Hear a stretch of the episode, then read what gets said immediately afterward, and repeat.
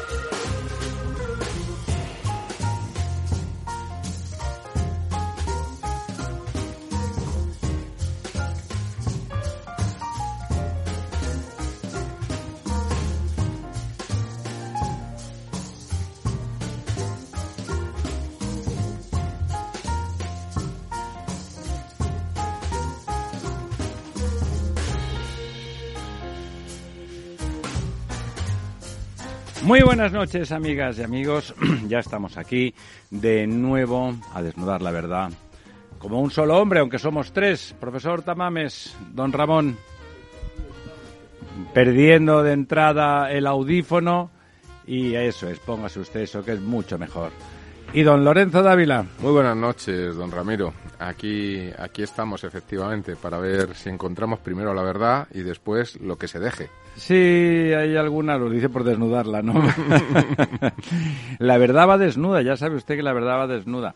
Le robó las ropas para falsearlo la mentira y aunque sale y la gente a veces mira la verdad de reojo porque va desnuda, pero eso es lo que, lo que debe de ser. Empezamos hoy, don Ramón, con una necrológica que para los que nos gusta el cine en su momento, aunque hacía ya muchos años que no hacía ninguna película, pues Jean-Luc Godard, que fue un referente en su momento, con aquel Abu de Souffle, ¿eh? entre otras, entre otras, fue 400 golpes. 400 golpes era de Truffaut. Truffaut. Era Truffaut. Pero el, el Abu de Souffle y muchas otras era un cineasta con un toque experimental, la Nouvelle Vague, ¿no? Era el más experimental de todos aquellos directores. Truffaut, que también pertenecía, era otra cosa, era más eh, dentro de un orden más convencional, aunque los temas que trataba eran, eh, eran interesantes. Aquel Fahrenheit 451 sobre la cultura de quemar libros. Esa de Truffaut. Esa de Truffaut, digo que la alternativa, el, amigo Truffaut, era más accesible. Godard era más innovador, más rompedor y ya ha muerto. Ha muerto y yo le tengo en un recuerdo especial porque en los años 50, a final de los años 50, estuve con una serie de amigos en un campo de trabajo en Francia, en el sur, en los Alpes marítimos. Valoris se llama, no confundir con el Boulouris de Picasso, cerca de San Rafael, entre, entre Cannes, San Rafael, por allí, por cerca de Niza también. Y estábamos en un campamento que parte era de trabajadores universitarios, entre ellos yo, y un grupo de españoles, y en un edificio donde nos alojábamos y sobre todo íbamos a comer allí, allí estaba la, la Nouvelle Vague. Luego un día nos invitaron todos a, a una película al aire libre, era el verano, claro, y luego lo hemos evocado con mucha ternura. Y, y yo lo que me ha dolido en Godard es que han dado poca información de qué le ha pasado, porque parece que ha muerto con suicidio asistido, eh, la eutanasia que se llama normalmente, ¿no? En Suiza. Y, y, no sabemos muy bien de qué. Pero aquellas, aquellos mm, problemas familiares, los críos, los niños que salían en sus películas eran eran prodigiosos, ¿no? Bueno, era un experimentador del montaje. Sí. A, a la gente que nos gustaba el cine de forma especial nos interesaba, pero al gran público le interesó menos, ¿no? Porque era, era como experimental, tuvo un gran, una gran reputación entre la crítica y entre los cinéfilos y cineastas, y era un personaje particular, un intelectual al uso, muy... Era franco-suizo, pero de alguna forma tenía ese perfil de intelectual francés de, esa, de ese tercer cuarto del siglo XX, donde Francia realmente y el entorno de París era, era la cuna de, la, la, cultura, era realmente el, ¿no? el horno. Pensemos, antes comentabas a Truffaut, ¿no? al final de la escapada, eh, el, guion es de Truffaut, es decir, que realmente no, eran muy amigos todos están colaborando todos entre ellos. Hay, hay, un, hay un, debate, hay un debate intelectual en cuanto lo que, lo que no sé qué relación tenían ellos con Camus, con Camus Albert Camus, ¿tenían alguna relación especial? Porque es el filósofo también de esa época, ¿no? Sí. Ah, no, estoy, no, estoy tan claro. Yo creo que, que, en París tienen más fuerza como filósofos un poco todo el movimiento. Mm, no, incluso... No, en esa época los, los, precomunistas, todos como... ¿Cómo se llamaba? Eh, aquel... Bueno, Derrida, Morial, eh, Deleuze, Derrida estaban un poco, yo creo que era un poco Sí, sí, los de, la de construcción, los de constructivistas, los semióticos, el, el, el, joder, era un marxismo un poco retorcido Eso es, un a, la a la francesa. Un marxismo posmoderno, digamos así, pero muy intelectualizado, ¿no? Sí. Muy intelectualizado, muy apoyado en la semiótica muchas veces. Y bueno, era, a mí me parece una época interesante donde intentan sacar del marxismo de un discurso dogmático en lo social y hacer de él una forma de análisis social que aporte, que aporte valor. Antes decías tú que eran eh, que colaboraban mucho. Truffaut, yo creo que era un gran guionista, además de, que cuenta las historias. Era guionista, claro, y, historias bien. Godard era más un artista plástico, ¿no? Que hacía imágenes muy poéticas y, y era y montaba de una forma muy. Estoy recordando ahora que hace unos meses falleció antes, se le adelantó. Jean-Paul, Jean Paul Belmondo, que fue el protagonista de, de, ese al final de la escapada, ¿no? Yo creo que sí, Belmondo que después evolucionó hacia un cine mucho más comercial, ¿no? Sí, bueno, pero en esa, en esa película que es la primera importante de, Godard y también la primera importante de Jean-Paul Belmondo, ¿no? Parece como que empiezan juntos de la mano. Otro que y casi se van juntos de ese mundo. Quizá envejeció peor fue Claude Chabrol, que en su momento tenía tanto prestigio. Y Eric Romer también. Pero Eric Romer a mí me parece que ha envejecido bien. Las historias románticas de Romer las sigues viendo y son... Pero quedó un poco, o sea, que decir, las últimas que hizo ya en los años 90, eh, aquellas de, primavera, verano, estas que eran como las cuatro estaciones, ya quedaban un poco tras, tras, bueno, era la forma de contar de Romer, que eran historias románticas con un aprecio por las relaciones humanas. Recuerdo el Le Gallon Vert, del Rayo Verde, que eran, eran historias románticas y cotidianas, que era un poco, eran muy distintos todos, ¿no? O sea, eran la Nouvelle Vague, iban todos juntos, pero eran muy distintos, ¿no?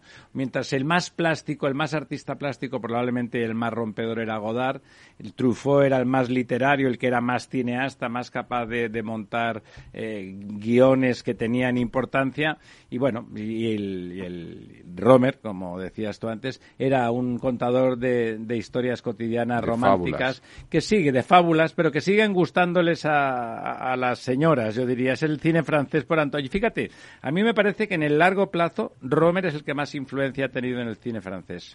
Yo recuerdo una, lo que pasa no recuerdo la película que es, pero recuerdo una secuencia de, Godard además la vi hace muchos años en, el, en, la embajada, en el, en el Centro Cultural de la Embajada Francesa, que emitía cine que está justo al lado del Instituto Francés, y emitía cine francés y recuerdo una secuencia buenísima en la cual estaban como en un restaurante y había una pareja que estaba discutiendo, pero de manera muy controlada para que nadie se diera cuenta y miraban a otra pareja que también estaba discutiendo. Entonces una de las parejas miraba de reojo y le decía, ¿ves qué bien se llevan esos de ahí? Y los otros decían lo mismo, y en realidad se estaban matando todos. Me alegro mucho de escucharles a ustedes, además tan enterados del tema. Y en cambio yo creo que en España estuvimos un poco aislados de, de la Nouvelle Vague. El cineclub de, de Rabanal Taylor, no sé si ustedes lo recuerdan de la Universidad de Madrid. Yo entonces no... no lo hizo legalmente con la universidad y yo creo que alguna afiliación del SEU había por allí. Eh, Rabanal Taylor, fundador, por cierto, de Movie Record, una sociedad de publicidad en cine, Records. Con, un éxito fantástico, ¿no? Con un éxito fantástico. Bueno, estaba en todos los cines, ¿no? Era que hacía la publicidad. Sí, pero él estaba más en Einstein todavía, con las, con la, con la, el acorazado Potemkin, eh, la sublevación de los boyardos, eh, todo aquello de la revolución, etcétera yo creo que estaba un poco desfasado, ¿no? Claro que nosotros íbamos a ver aquellas películas como quien iba a misa en los tiempos de, del amor eterno, ¿no? Fíjese que Godard, porque los otros que hemos comentado, aunque tenían ideas políticas, vamos a llamar progresistas, en aquella época que, era todavía franquismo, porque eso la, la, culminación de la Nouvelle Vague son los 60 en realidad, son finales de los 50 y los 60, eh, la, como tal Nouvelle Vague, eh, Godard acaba como maoísta, ¿eh? se incorpora al movimiento maoísta, aquella bandera, que era bandera roja de los que eran maoístas, de, aquella colección de, de partículas. Pensemos que en esos años se está viendo también la revolución cultural, ¿no? O sea, es el mayo del 68 francés, o donde los chinos se mueren de hambre delante del discurso maoísta, ¿no? Es lo que sabe el profesor eh, bastante.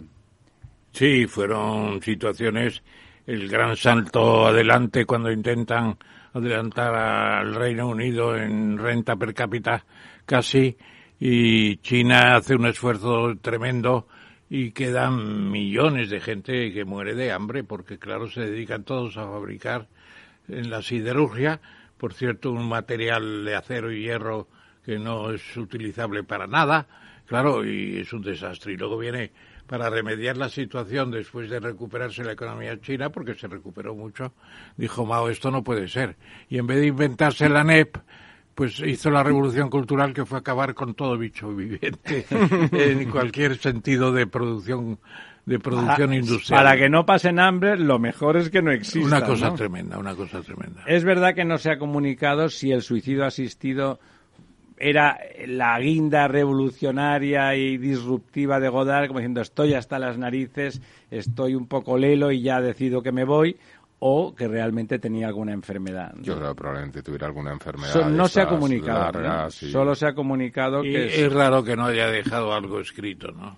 Bueno, él era bastante eh, antisocial y crítico con, con Europa, con, con la Europa occidental y tal, era tipo distante, ¿no?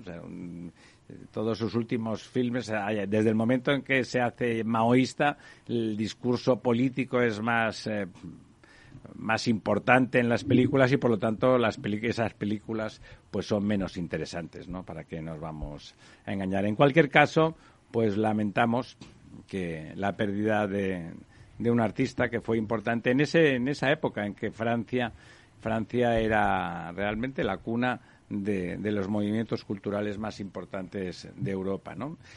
que coincidía un poco entre ese 50 y el 75, en la época en que aquí, como dice usted, estábamos en pleno franquismo y si usted que era ilustrado, ya tenía una edad y se movía por todos sitios y se enteraba a medias, pues imagínese el resto del país. Todo debía de ser como un pueblecillo de Cuenca en la sierra, ¿no? Sí, había gente. Está usted metiendo con la España vaciada. gente lista por todas partes, pero sin un propósito conjunto.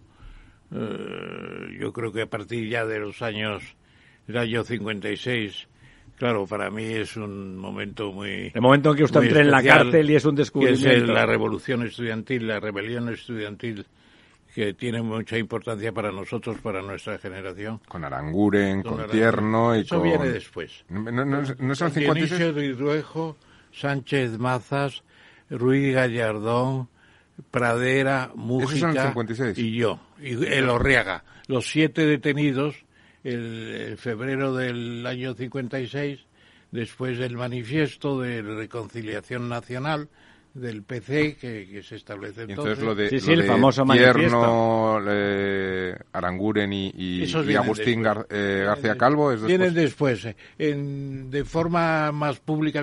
Ya existían. Aranguren ya sonaba. García, Calvo, García Calvo menos. Eh, Mariano Aguilar Navarro menos. Pero empezaban a sonar. Tierno Galván, ¿no? Era el otro. esos vienen después también. Tierno Galván es curioso, lo que más toca él es el regeneracionismo. Su libro, El regeneracionismo, yo creo que es el mejor libro que tiene. eh, Reivindica a Joaquín Costa, mi sí, tal. levanta a Joaquín Costa, sí. Oligarquía y caciquismo, claro que seguimos siendo víctimas de la oligarquía y del caciquismo en aquella época. De otra manera que en los tiempos de Alfonso XIII. ¿Usted está de acuerdo con la tesis de, de Tierno Galván en- de entonces, fundamentalmente? No, no. Yo creo que el movimiento regeneracionista era, en el fondo era elitista, elitista, y por eso no fue revolucionario ni tuvo consecuencias. Pero en aquella España no era necesario que una transformación fuera hecha por una élite que fuera democrática y progresista. No, lo que pasa es que se quedó limitada. Si era buena, yo creo que sí. El, eh, eh, siete llaves al sepulcro del Cid. Pan, eh, ¿cómo era? Eh, despensa, pan y despensa, me parece que era. Eso lo decía, eh, lo decía Joaquín Costa, claro, y tenía razón. Siempre estábamos con la grandeza de España y decía siete llaves al sepulcro del Cid. Y vamos a hablar de lo que importa, Claro, ¿no? que vamos a hablar de lo que importa y pero no no no no penetró en el público Eh, penetró en la idea de Primo de Rivera Primo de Rivera se considera el cirujano de hierro de, de Joaquín Costa el año que viene por cierto se celebra el centenario se debe conmemorar el centenario de la dictadura que fue un gobierno impresionante claro Me comentaba hoy el bisnieto de Antonio Maura que, que en aquella época los ministros eran del rey. Que los ministros eran del rey. se decía ministro de la corona Y, en, y que y comentaba como un amigo suyo, don Jorge Semprún, era, fue el único ministro que cuando salió del gobierno de Felipe González, que fue ministro de Cultura, ¿no?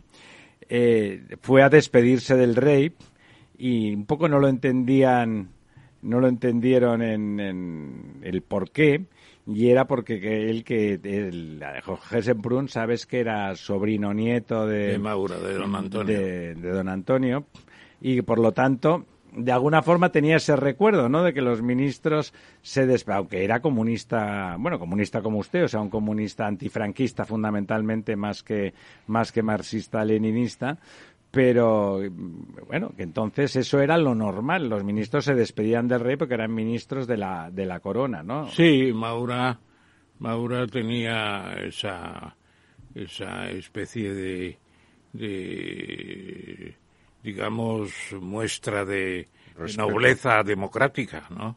En cierto modo, porque los Él era, Maura- era un liberal, ¿no? Maura era, aunque dijo la revolución desde arriba, él decía que había que hacer la reve- Era un regeneracionista en cierto modo también. Pues, eh, y luego- en, y en aquella Miguel- España desde abajo se podían hacer pocas cosas, ¿eh? Desde abajo muy pocas. porque no había nivel educativo. Realmente el, país se empobrece Y- del 18 en adelante, aquello es un desastre, ¿no? Y estaban el latifundismo, los terratenientes, la iglesia eh, tridentina, eh, etcétera, el ejército africanista, bueno, que era un concilio de cosas que el país estaba Muy reaccionarias, muy ¿no? anquilosado. Eh, Primo de Rivera intentó romper muchas de esas ¿Usted le parece que Primo de Rivera era un liberal, un criptoliberal? No, era un regeneracionista. No, no, yo creo que no era criptoliberal porque precisamente yo lo estudié el personaje. Tengo un libro sobre Primo de Rivera que mucha gente dice que es muy divertido, no lo sé, porque salen muchos chismes de las novias que tenía Primo de Rivera, especialmente una que se llamaba Nini Era muy machote, pues. y, y algunos le tomaron el pelo con eso, él sufrió mucho. Bueno, Primo de Rivera era un personaje único, único y un gran gobernante. Lo que pasa es que Sí, era usted un siempre dictador, lo defiende. pero era un dictador al estilo de Cincinnatus. Y Era- Cincinnatus eh, es el nombre que dieron a Jorge Washington porque Mm. Fue de- fue dictador mientras hizo falta. Luego fue el presidente de la República, pero de los Estados Unidos.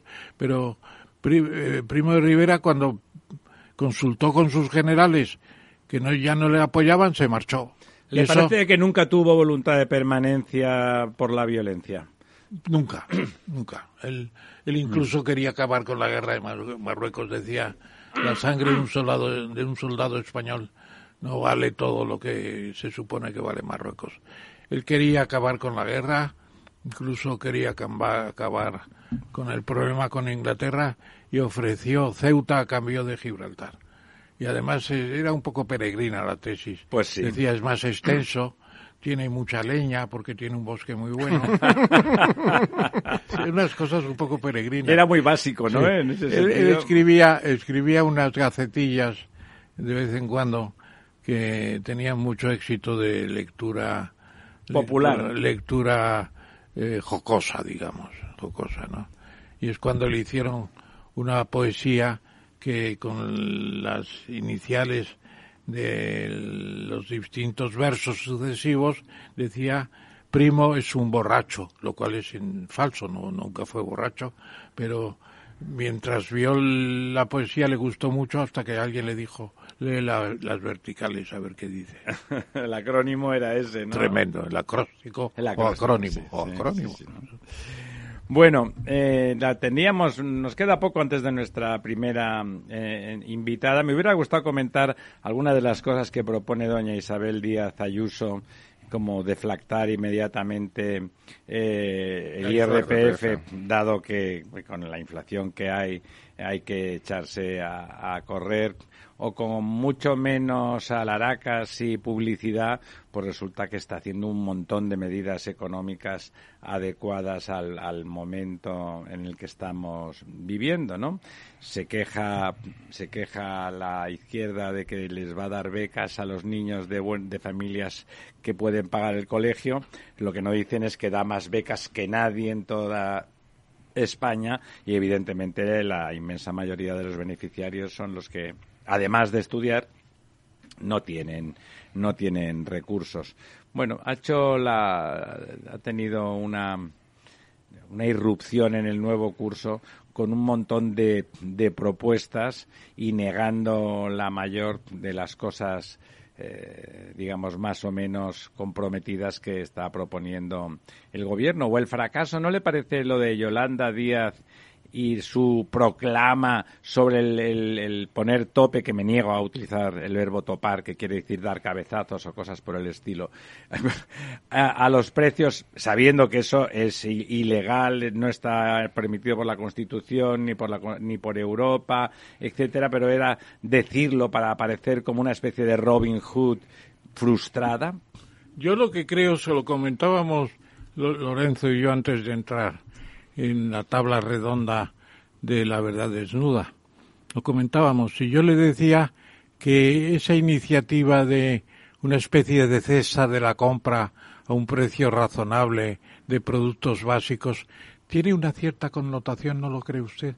De comienzo del racionamiento. Totalmente. Perdón, además, ¿quién va a poner ese precio si los precios son superiores? Es como el racionamiento. Si los ganaderos ya están diciendo que no tienen apenas margen con la leche, apenas tienen margen. Si los agricultores se quejan de que esos márgenes son exiguos, ¿a quién le van a traspasar esa pérdida de margen? ¿Se lo van a comer los distribuidores?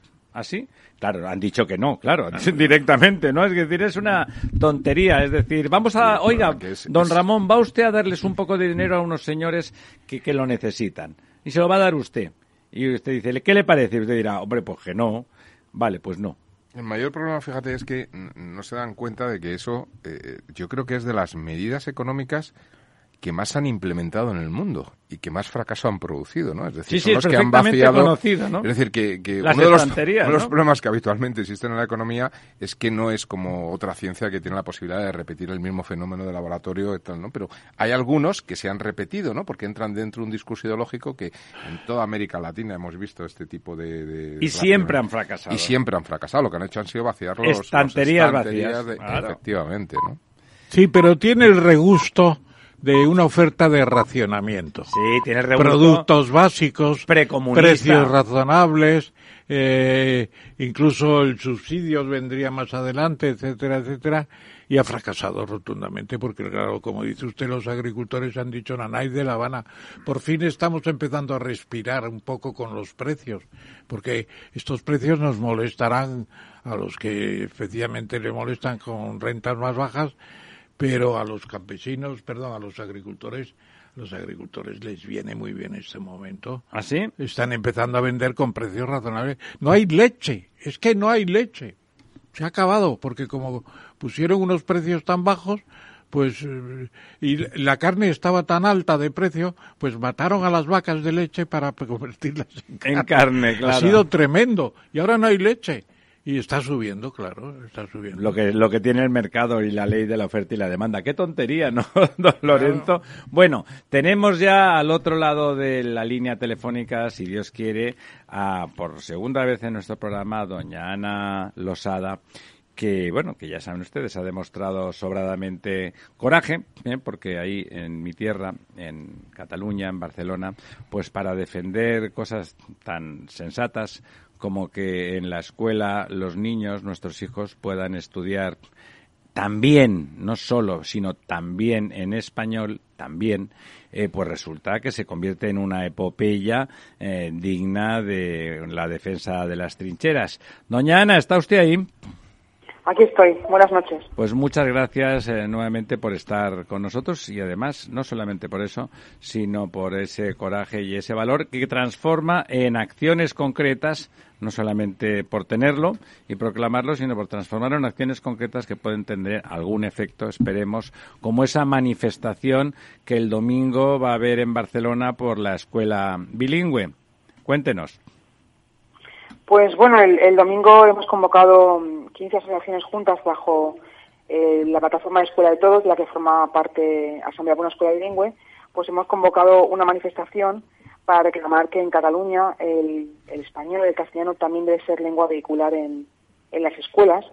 Y bueno, y hacemos un llamamiento a los ciudadanos para que salga a la calle en un momento de extrema gravedad, ¿no? Porque después de la no aplicación de la sentencia del 25%, de haber fabricado una ley de un decreto para que no fuera posible esa aplicación y de, y de haber, digamos, atornillado aún más este curso a profesores y alumnos y, y lo más grave que se están retirando las sentencias y medidas cautelares a familias que las tenían concedidas por los tribunales, ¿no? Pues, pues ante todas estas irregularidades y el desamparo institucional es necesario salir a la calle. Ahí, querida Ana, porque ya nos conocemos hace varias sesiones desde hace unos meses y seguimos, como ha dicho el moderador, director del programa, con mucha admiración tu, tu ejecutoria al frente de la Asociación para la Defensa del Bilingüismo.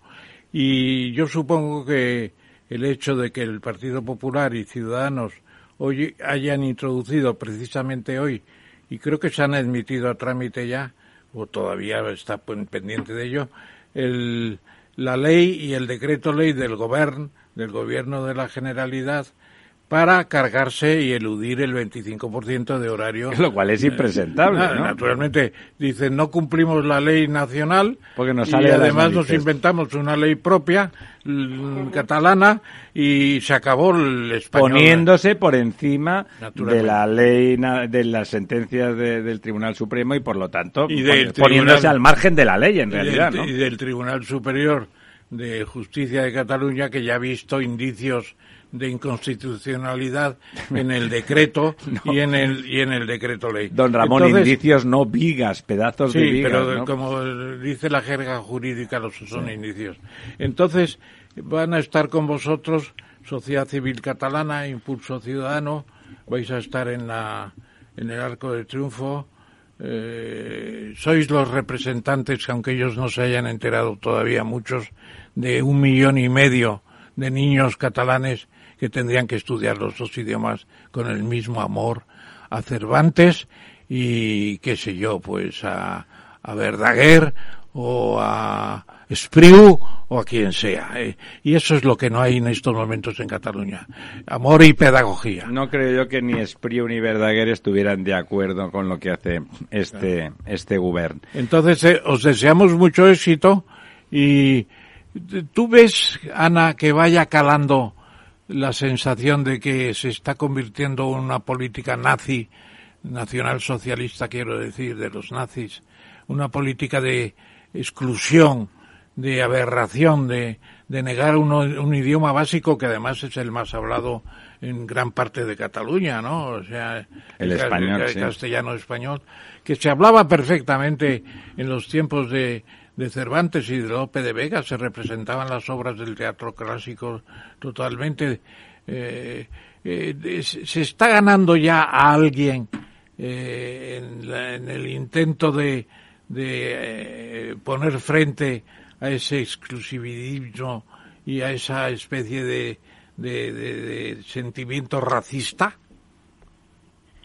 Pues yo creo que sí, yo creo que si comparamos, por ejemplo, cómo estaba, digamos, eh, la difusión de los derechos de las personas, de los temas que hacían referencia a discriminación lingüística o adoctrinamiento hace cinco años y ahora hemos eh, avanzado muchísimo porque creo que es un tema que no ha dejado de estar en los medios de comunicación, sobre todo a partir del, del referéndum ilegal de, de 1 de octubre del 2017 y creo que el tema de la discriminación ha ido increciendo no solo, no solo en, Cataluña, sino en otras comunidades autónomas, y creo que ya hay muchísimas personas dentro y fuera de Cataluña que son conscientes de que es un problema muy grave la instrumentalización de, la lengua. Por tanto, sí creo que hemos avanzado mucho y sí que creo que las personas eh, son conscientes de que tienen unos derechos y que están siendo vulnerados. Otra cosa es que se atrevan a decirlo públicamente y a reclamarlo. ¿no? Ese paso ya es, ya es menor, mucho menor que el de ser consciente de que tienes esos derechos y que están siendo pisoteados. Y aparte de salir del armario y, reclamar lo que es tuyo, ya es... Eh, Requiere un valor, ¿verdad, Ana? Requiere un valor que algunos no tienen. Claro. Y claro, si, si tienes eh, como ejemplos pues casos como el de el de Balaguer o el de Padre Canet de Mar, que la familia Canet de Mar, que ha tenido un coste muy muy alto pedir para su para su hija una asignatura más, pues claro, eh, eso no, te anima a ser igual a ser igual de valiente, todo lo contrario, te dices, oye, pues para qué voy a meterme en líos, ¿no? ¿Hay algún paralelismo? Todo, su parte. ¿Hay algún paralelismo entre la decadencia de la diada que ya certificó la, la Guardia la Guardia, ¿cómo se llama? Urbana. Urbana, exactamente, la Guardia Urbana. Bueno, y cualquiera que hubiera visto lo que... 150.000 personas cuando antes era un millón. y habría que ver si eran 150. 150.000. Eh, entre eso, ¿pensáis que en el Arco de Triunfo del domingo vais a tener más gente que en ocasiones anteriores? Pues eh, es muy difícil, mm, eh, no sé, apostar o, o saberlo. Sí que vemos mm, que, por ejemplo, desde, desde este fin de semana la movilización es muchísimo mayor porque hay muchísimos más mensajes en las redes, muchas personas que dicen abiertamente que ya van a ir, eh, luego la implicación en la movilización no solamente de, las, de Escuela de Todos y de las quintas secciones que lo formamos, sino también la implicación, por ejemplo, de los partidos políticos. Creo que en los medios de comunicación también nos han dado mucha cobertura esto, esta semana. La aparición del padre Canet de Mar públicamente el lunes eh, ante algún medio de comunicación también ha hecho mucho. Por tanto, somos positivos en que, en que, en que vamos a tener un número de gente, creo que importante, pero tampoco podemos hablar de que vaya a ser una manifestación masiva, porque eso es algo que hasta que lleguemos allí y veamos cómo reacciona la gente y cuánta gente tiene, no lo podemos saber. Ojalá sea así. Pero igualmente, aunque seamos pocos o que seamos menos de los que de los que fuimos en la, en la última manifestación o eh, compararnos con, otras manifestaciones nuestras o, de independentismo. que lo que está claro es que a la calle hay que salir. Es una, es, un, es una vía de reclamación que no debemos rechazar porque mm, no todo se consigue en los tribunales, no todo se consigue en el Parlamento. También hay una forma de presionar socialmente y eso se hace en la calle de forma pacífica y de forma positiva como vamos a hacer nosotros, pero se hace en la calle y por tanto es necesario salir. A ver si hay el éxito de aquel 8 de octubre. Don Lorenzo. Hola, buenas noches. Mm, yo, eh, la verdad es que me gustaría preguntarte, eh, y un poco viéndolo desde, desde aquí, desde, desde Madrid, que hay algo que a mí, eh, bueno, pues me gustaría poder entender. allí en Cataluña, en los colegios privados, que lo desean, y hay unos cuantos, se puede utilizar el español como lengua vehicular. El problema viene por los colegios públicos, donde esto, con esta ley que ha sacado la Generalitat está prohibida. Pero yo entiendo que al igual que ocurre en otras partes de España, muchos colegios públicos, eh, digamos que las asociaciones de padres pueden tratar de crear eh, sistemas educativos bilingües con inglés, con francés y, y, y, ¿por qué no también con español? Quiero decir, no hay una manera, en la medida en que en Cataluña tenemos que en las últimas elecciones el partido más votado fue el Partido Socialista, que entendemos Pero que hay no miedo, esto. como dice Ana, hay Sí, miedo. ¿eh? y, y el anterior fue, fue Ciudadanos, de que eh, los padres se organicen, no digo en todos los colegios, habrá colegios donde no tendrán Mayorías. mayorías, ¿no? Pero sí en algunos donde ya, ya no es una cuestión que, que, ojo, que, que no solo en- entiendo y defiendo el, el, el- el derecho a ese, a ese, a esa enseñanza en castellano, pero que de- como una especie de, de enfrentamiento real al, al- a la administración de la comunidad autónoma, en este caso, que es la que lanza estas normas, que se organicen para montar, aunque sea colegios bilingües o trilingües, eh, donde uno de las lenguas sea el castellano como puede ser el chino, quiere decir, pues se decida el castellano. Esto es posible. Bueno, a ver, eh, lo que es evidente es que esa opción de, de- de tener un, eh, un porcentaje castellano que puede que a menos un 30%, actualmente en Cataluña solamente está ah, accesible a aquellos, a aquellos que tienen mm, pues eh, recursos económicos pues para Claro, colegios privados. privado. Claro que sí, que es que puede ser de más de 600 euros al mes, ¿no? Entonces que esa, esa cifra no se puede permitir cualquier persona. No, no, no. Por eso decía si las asociaciones de padres de, de los colegios públicos pues puedan organizarse para buscar ese bilingüismo, ¿no? Pero es que las asociaciones de padres, eh, a ver, la, cuando Jordi Pujol creó el programa 2000, creó una forma de, de controlar la sociedad catalana de, de arriba a abajo, ¿no? Y ese abajo llega hasta las asociaciones de padres. Las asociaciones de padres están controladas y su actividad está muy controlada por el director del centro. Y, y las asociaciones de padres eh, son realmente unas aso- asociaciones que, como poco, como poco, lo que hacen es seguidismo de la dirección del centro. Y, y también hay muchas que son, que son muy activistas y que eh, incluso fueron pues muy activas y tuvieron un papel destacado cuando, por ejemplo, fue el referéndum del 1 de octubre. ¿Por qué? Porque en, en todos los movimientos mm, asociativos en Cataluña está infiltrado el nacionalismo. Y si algo tiene mal el constitucionalismo es que no se, no se implica socialmente en asociaciones, en actividades eh, relacionadas pues con, con el mundo a lo mejor municipal. Eh, es decir, entrar un poco en, en, en las redes sociales, ¿no? Eh, pues a nivel de barrio o a nivel de municipio, ¿no? Esto no se hace por parte del constitucionalismo. Es algo que es un déficit total. Pero el, nacionalismo sí que lo hace. Entonces, aquellas personas que están dentro de las AMPAs son personas que tienen un perfil claramente eh, pro inmersión y que están alineadas con el director del centro, y mucho más si esto es un colegio público. Por tanto, eh, hay casos excepcionales, claro que los hay de AMPAs, pero por, por ejemplo, la, la, la- el AMPA de la escuela Vinovar, donde 30 familias pidieron bilingüismo, pues ahí sí que la- los padres a favor del bilingüismo crearon una AMPA paralela, una AMPA en la que eh, ellos tenían una AMPA con unas peticiones y había otro AMPA en la escuela que tenía un carácter pues como el de, el de todas las AMPAs, seguidismo, proinmersión, no metes en líos, todas las comunicaciones sí. en catalán.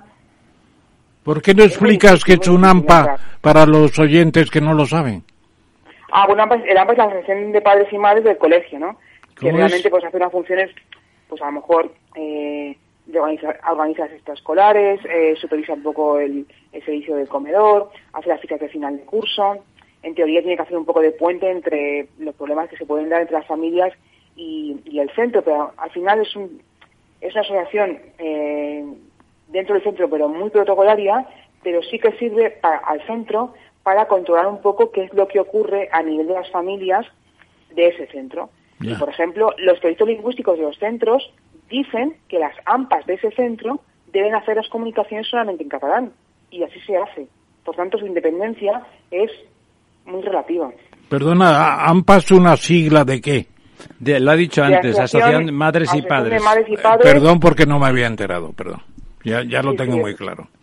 Fíjate, Y, y aprovecho para preguntarte, Ana, eh, ¿qué tal relación tenéis a los efectos de la lucha por el bilingüismo con, con, la- con las personas de Vox? Porque Vox estarán dentro de la tendencia bilingüe, naturalmente, y, y estarán llevando gente a ese, a ese vector, pero ¿qué tal la relación vuestra con ellos? Eh, ¿Fluida? ¿Funcional? ¿Cómo? Bueno, no tenemos una relación con Vox como la que tenemos con el resto de partidos. Tenemos un buen trato con, con todos los partidos. Ayer tuvimos una reunión con ellos eh, un poco de información sobre cómo habíamos organizado la manifestación, con vos, con Ciudadanos, con Valens, con el Partido Popular y, bueno, la, relación es buena y no tenemos ninguna queja de la ayuda que, que, nos, que, nos, que nos han prestado para el tema de la organización de, de la manifestación, ¿no? Eh, pues eh, nos han hecho la mano pues en tema de las redes sociales, de la difusión. Eh, ellos están muy implicados, pero tanto Vox como Ciudadanos, como Partido Popular, como Valens. No tenemos ninguna queja y, para, y nosotros tenemos un trato con ellos como el que tenemos con el resto de los partidos. ¿Se han comprometido todos los partidos constitucionalistas con la, con la manifestación? Eh, eh, bueno, claro, aquí depende de lo que el Partido Constitucionalista. Claro, los socialistas Eh, también. No, no. no claro, los no. socialistas no se han comprometido. Eh, se han comprometido eh, los, los partidos que le he nombrado, el Sí. PSC y en Común Podem, pues no contamos con ellos porque no están ni, ni se les espera, ¿no? No, no estará el exministro de Sanidad, ¿verdad? No lo creo, ¿no? Hay un, hay un libro, hay un libro que se célebre, aunque se publicó después de la muerte de su autor, que es La lengua del Tercer Reich, apuntes de, de un filólogo, que era de Víctor Klemperer, no sé si lo conocen ustedes. A mí me suena mucho. Es que, bueno, este era un, un señor alemán, judío, que y era filólogo y estaba en un campo de trabajo y entonces iba tomando notas justamente sobre el- la lengua como elemento de manipulación de la sociedad. En aquel caso no había discrepancia en cuanto al número de lenguas, pero sí en cómo se utilizaba y en las formas de las palabras y, muestra, es un libro que muestra los peligros de la manipulación de la lengua con objetivos políticos fundamentalmente totalitarios, ¿no? Me parece que, que esto deberíamos eh, quizá promover en algún momento un estudio de cómo, cómo la generalidad de, de los partidos independentistas está utilizando la lengua de esa manera intentando negar la mayor, porque realmente la negación a que los, ah, los niños puedan estudiar una asignatura adicionalmente al español, que en algunos colegios se enseña en catalán, se enseña el español en catalán que tiene narices. No generalizadamente, pero yo conozco algunos colegios y seguro que, y seguro que Ana también. O sea, ese, ese intento de aniquilación de la libertad de pensamiento y de, y afectiva con respecto a un idioma que en este caso les parece que les hace la competencia, eso eh, tiene un perfil absolutamente totalitario y hay que decirlo, se ofenden mucho cuando se les compara en algunos comportamientos con los de la Alemania nazi, pero no, los nazis no solamente quemaban a las personas que no les gustaban, hacían antes de eso hacían otro montón de cosas extraordinariamente perniciosas como era utilizar también la lengua como un elemento como un elemento de coacción y de sometimiento. Así es que esto es- también es, lo que ocurre en Cataluña, ¿no? Es, es una instrumentalización de la lengua por una razón realmente ideológica y por el deseo de hacer una construcción de una identidad nacional propia en catalana que no tenga nada que ver eh, con el resto de España, totalmente excluyente con otra eh, cultura que se expresa en otra lengua diferente que el catalán, ¿no? Claro, que es que en, Realmente en Cataluña no hay, hay nada, dos lenguas. Es que en Cataluña es mentira. Las lenguas naturales de uso o lo- lo frecuente en Cataluña son tanto el catalán como el castellano. Y no son menos catalanes los catalanes que les gusta hablar en castellano por el motivo que sea porque les gusta o porque tienen eh, parientes eh, en el resto de España, que no en España, en el resto de España, y por lo tanto ese, ese intento de desafección y de pretender que los que hablan en español no están hablando en una lengua de Cataluña, eso es lo que hay que defender. En Cataluña, las lenguas de Cataluña son dos. Las lenguas de Cataluña son las lenguas de sus habitantes, de sus habitantes. Y los habitantes que quieren hablar en español, y son muchos, son la mitad como mínimo, pues resulta que se les niega un derecho fundamental, ¿no? Bueno, de hecho, en las nuevas generaciones, eh, la gente más joven y a mí esto me lo, me lo comunica mucha gente que, que vive allí, eh, digamos que empiezan a usar casi más el castellano que el catalán. Sí, como reacción, Y ¿no? mm, Como reacción y quizá, fíjate, incluso por gente que, que está totalmente al margen de la situación política, eh, gente joven. No es fácil estar al margen en Cataluña, Pero fíjate, por la, por la, por la, eh, digamos, por la influencia de, de, de la música eh, iberoamericana que está o vuelve Sí, a estar muy de moda este que el- el- ahora- no y un poco eh, vuelve como como a tener una especie de fuerza que yo creo que en la gente joven eh, empiezan como a verlo desde un punto de vista positivo no Bueno, es que ahí está, don Ramiro, cuando ha hablado usted de que las dos lenguas son igualmente importantes, interesantes, etcétera, y practicadas. Y propias, y propias Sí, de ahí voy, precisamente a la palabra propia, porque la diferencia que ellos establecen, el hecho diferencial es que dicen el catalán es la lengua propia de Cataluña. Y ahí está el sofisma, porque no es solamente el catalán, es el castellano. Porque cuando llevaron los catalanes la lengua catalana después de la invasión del Islam lo- con los carolingios, era el mozárabe, no se sabe muy bien. Es la forma Me- en que se desaprende el latín. Un- Me- en un Menéndez sitio se Pidal- desaprende de una manera y en otro se desaprende de otra. Menéndez Pidal dedicó muchas páginas a decidir, de cierto modo, porque nadie le discutía a don, a don Ramón, eh, a decidir si el catalán era del tronco hispano, español o francés. Claro, porque los, los catalanes eh, dicen, en los historiadores catalanistas y nacionalistas, dicen que, que eran carolingios, que ellos no eran españoles, que venían del emperador eh, Carlos el Magno, Carlos el Magno, y ellos, y en cierto modo los aragoneses y un poco los navarros, y se han diferenciado así. Entonces, pero bueno, esa es una invasión que se produce en el siglo 8, 9, 10, y lo otro es una, una, invasión que se produce en el siglo XIX y XX, que es la vuelta del castellano a Cataluña, que se forma una sociedad bilingüe, que no lo era en muchos aspectos. También es cierto que la nobleza, la aristocracia que se dice, hablaba siempre español. Y esa siempre mantuvo el castellano. Pero el resurgir del castellano fue una inmigración como la de los carolingios. Efectivamente. Hay que darse cuenta. Y además, insisto, ¿por qué no reivindicamos el latín? O sea, en los lenguas romances estamos todos encantados de la vida porque son los orígenes de las de los estados-nación. Es la forma en que en, en un momento oscuro se desaprende el latín. Eso es lo que es, son las lenguas romances, no es más que eso. La forma en que los analfabetos acaban transformando el latín en otra cosa y hay gentes más ilustradas, fundamentalmente religiosos, lo vuelven a convertir en una lengua escrita que se ajusta por escrito a lo que se está hablando entre el pueblo y la Claro, vulgata. ¿no? claro, y cuando los catalanes, junto con los aragoneses que iban hablando en castellano, pero los eh, catalanes hablaban catalán, claro, llegan al futuro reino de Valencia con, con Jaume I, el Conqueridor. conqueridor. Bueno, ¿qué pasa? ¿Qué se encuentran en Valencia?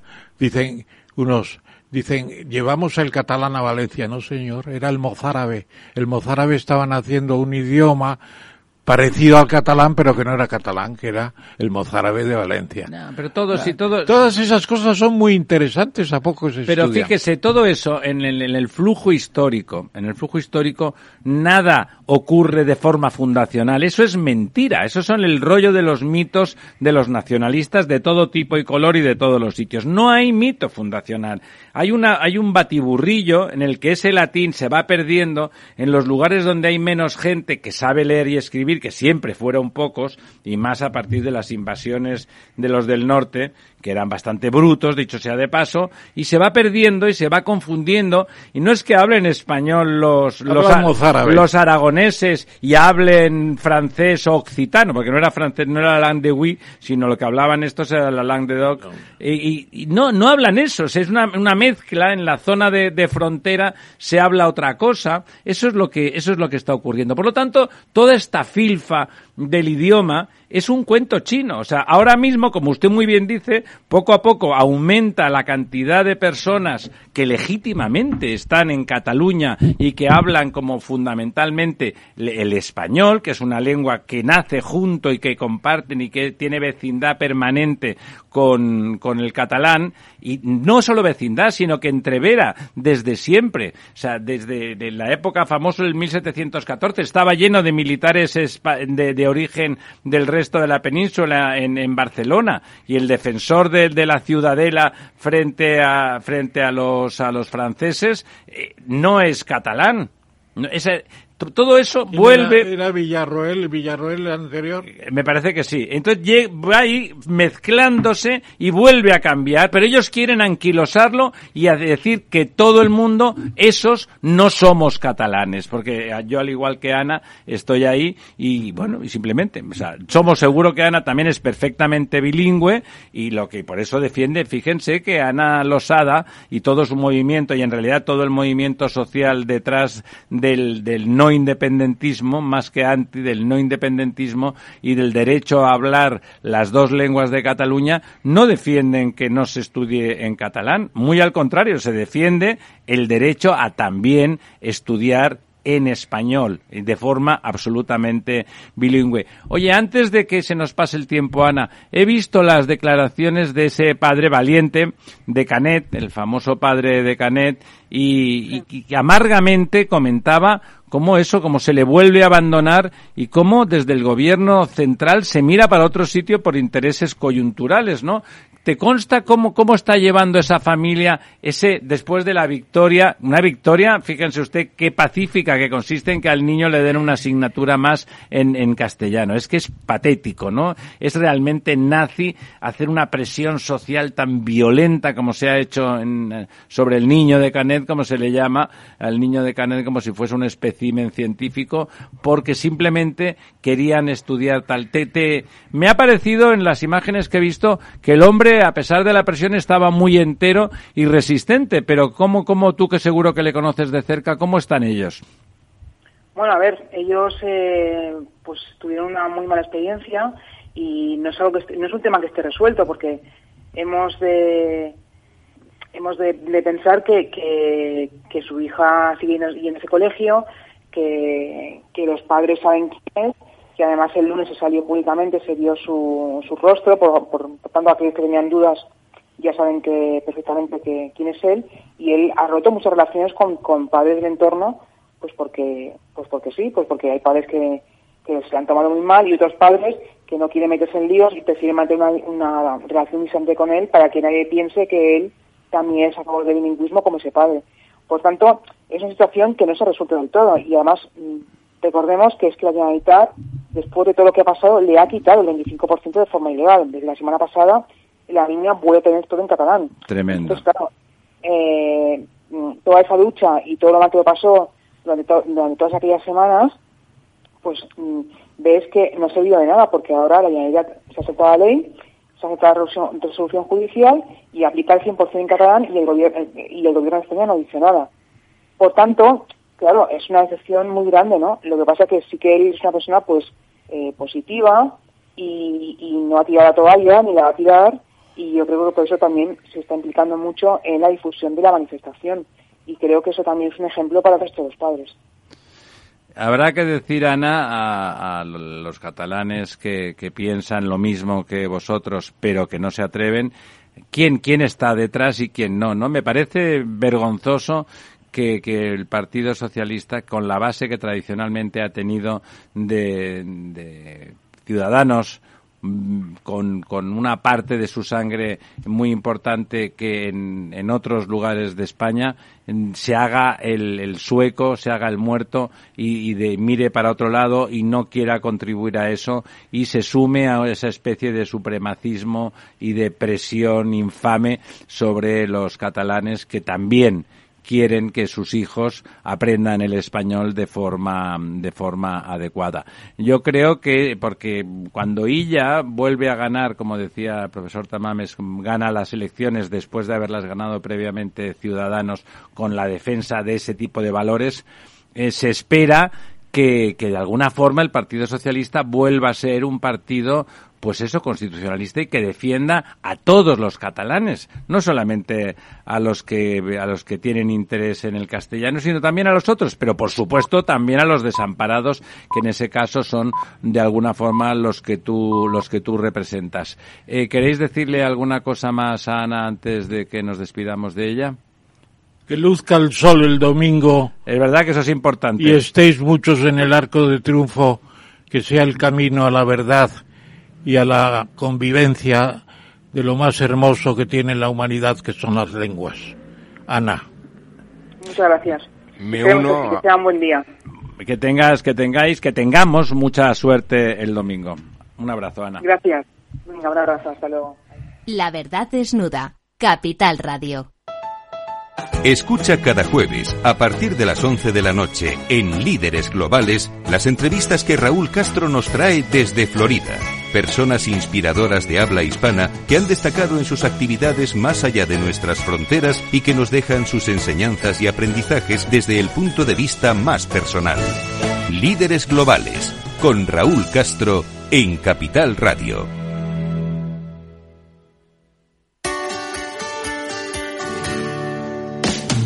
Humanos en la Oficina, el programa más divertido y de mayor influencia en el mundo de las organizaciones, con el presentador de mayor audiencia en el mundo del capital humano y speaker internacional Miguel Ángel Pérez Laguna. Todos los viernes a la una de la tarde en Capital Radio.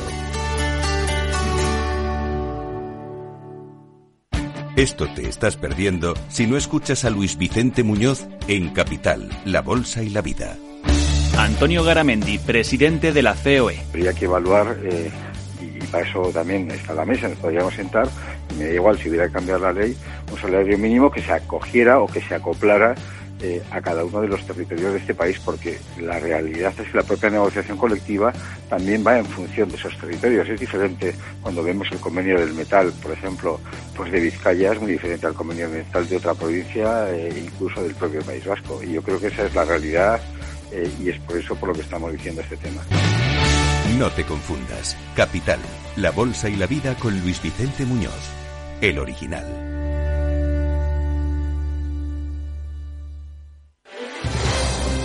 Si quieres entender mejor todo lo que rodea nuestro sector alimentario, tienes una cita en La Trilla. Un gran equipo de especialistas te acercará a la actualidad económica y política desde el campo hasta la mesa. Conocerás sus principales innovaciones sin olvidar las producciones más tradicionales. Los sábados de 8 a 9 de la mañana con Juan Quintana, La Trilla de Capital Radio. La verdad desnuda. Con Ramiro Aurín.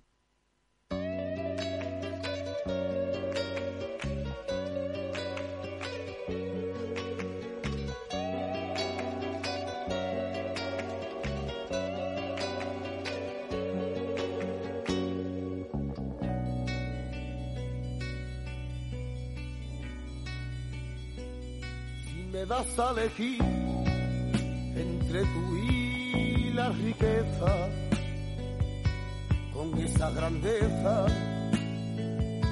que lleva consigo, hay amor, me quedo contigo. Si me das a elegir entre tú y la gloria, pa' que hable la historia de mí por los siglos hay amor. Me quedo contigo.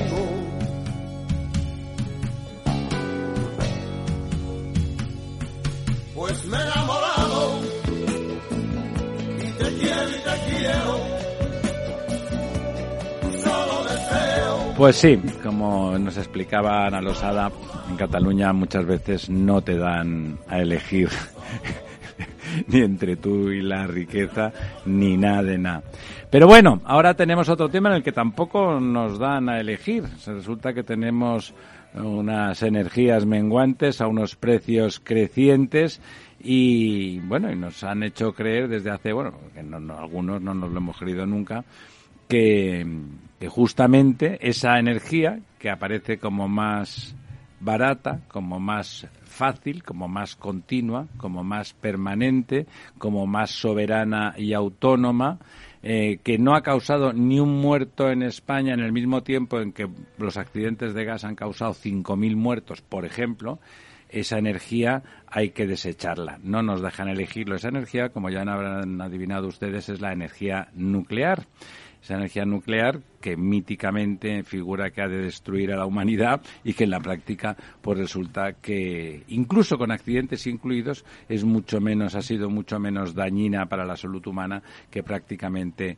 todas las otras. Para hablar de ese tema, un tema difícil de hablar en España porque como el gobierno está frontalmente decidido a que a pesar de la situación actual y que promete prolongarse y que sería por supuesto una solución y que además mm, por muchas renovables que hagamos resulta que necesitamos una base que las haga operativas y, contantes y sonantes, eh, pues eh, resulta que no es fácil conseguir que, que, expertos hablen de la energía, sobre todo los que confían en que se puede defender.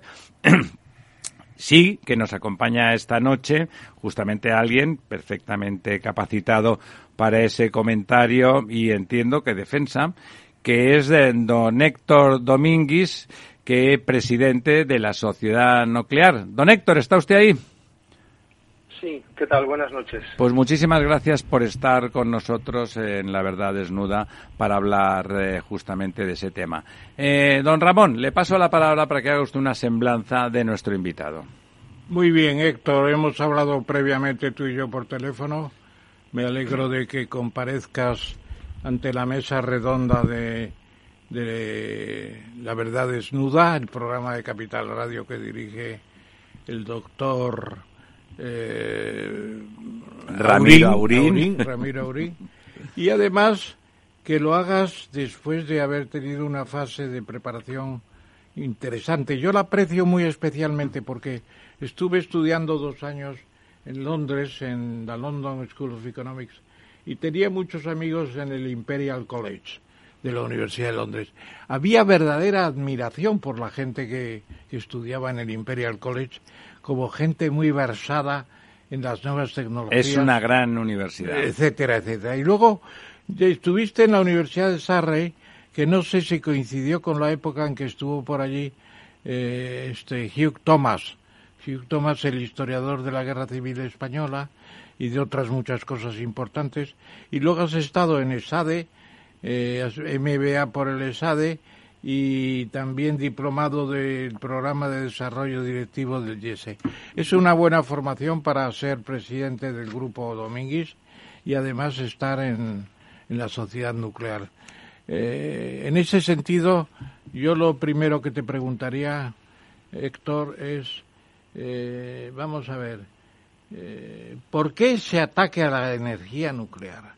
¿Hay alguna cosa freudiana, mórbida, en el desprecio que estoy, que el Partido Socialista en general, porque, porque la moratoria nuclear de Valdecaballeros, etcétera, fue tremenda.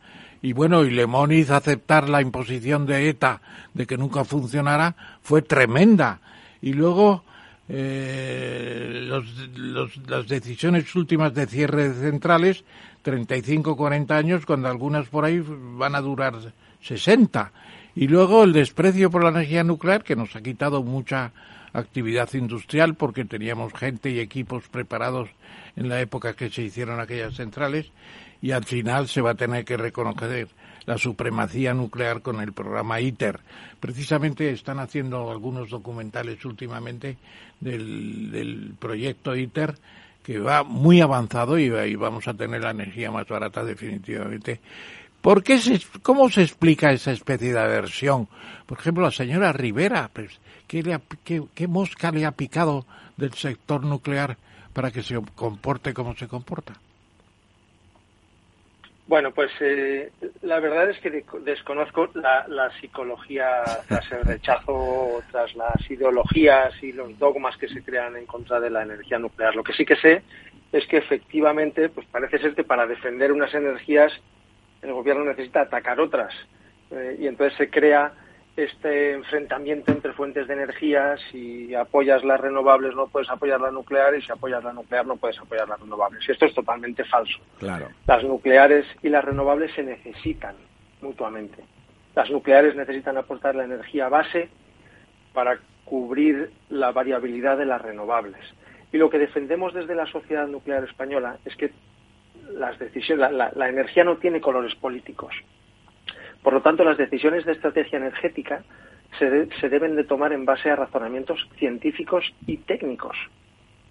Y en base a esos razonamientos, el objetivo debe de ser crear un sistema eléctrico sólido y resiliente que cumpla con tres requisitos fundamentales, que es la seguridad de suministro, muy ligado al grado de independencia energética, la sostenibilidad medioambiental, equivalente a la descarbonización, y la competitividad industrial pues, como reflejo de la eficiencia del sistema eléctrico y, por lo tanto, de los precios de la energía.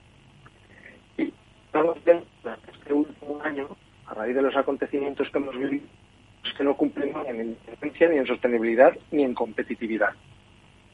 Y entonces lo que reclamamos es que tiene que haber, es necesario que haya una revisión profunda de la estrategia energética en España. Y en esa revisión profunda, pues, la energía nuclear debe de jugar un papel protagonista. ¿Y por qué? Y te lo cuento en base a estos criterios y a estos eh, objetivos fundamentales. Pues la energía nuclear opera 24 horas al día, 7 días a la semana. Es continua, como tú, como, tú decías antes. Esto hace que el 6% de la potencia instalada en España genere el 21% de la electricidad que consumimos todos. Por lo tanto, aporta garantía de suministro. Además, la nuclear es, junto con la eólica, la que menos CO2 emite a la atmósfera. Genera el 30% de la electricidad libre de emisiones en España. Por lo tanto, aporta sostenibilidad medioambiental y además tiene un coste de generación estable que se ve poco afectado por factores geopolíticos externos, por lo que aporta competitividad. Y por eso defendemos que debe de crearse un marco regulatorio que permita a las centrales nucleares continuar operando, como bien decías, hasta los 60, incluso los 80 años, como ya pasa en Francia, Estados Unidos y otros países. Don Lorenzo. Sí, hola, buenas noches, Héctor. Eh, a ver, vaya por delante que yo soy un, defensor de la, de la, energía nuclear y creo que, es muy importante en el mix para esa energía base. Pero hay un suceso que ha ocurrido este, este verano que a mí, bueno, pues me ha llamado la atención, me ha sorprendido y que de alguna forma ha mostrado también una cierta vulnerabilidad eh, de la energía nuclear que es, eh, bueno, esa parada de más del 50% de las centrales nucleares en Francia eh, por problemas, digamos, de mantenimiento técnico, etcétera, pero también por problemas de agua, ¿no? Es decir, al final Francia ha tenido que tirar de plantas de gas, eh, que es lo único que eh, se puede de alguna forma ajustar por precio, ¿no? Porque la energía nuclear, si se produce un problema de agua, no es una cuestión de precio. Directamente hay una vulnerabilidad, es como cuando deja de hacer viento o estamos de noche con la energía renovable, ¿no? Aparece una vulnerabilidad.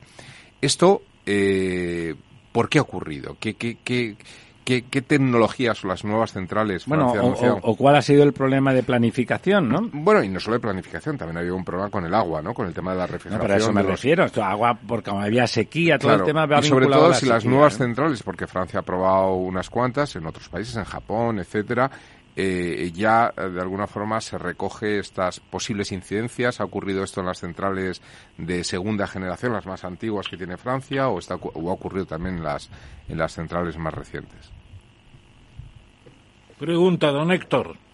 Sí, sí, os, explico. Vamos a ver. Francia eh, ha tenido efectivamente el 50%, en torno al 50% de su parque nuclear parado, no por un motivo, sino por, por varios. Uno de ellos es porque están acometiendo un proyecto de prolongación de vida de sus reactores. El objetivo de Francia es llevar sus reactores de 40 a 60 años. Y esto requiere modificaciones de diseño importantes y cambios de componentes que hace que las paradas de las nucleares sean más largas.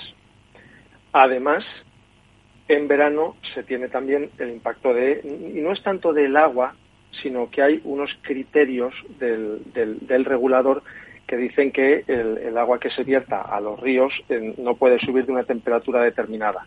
En las olas de calor, la temperatura de los ríos ya sube de por sí de manera natural y eso limita la potencia de las centrales nucleares.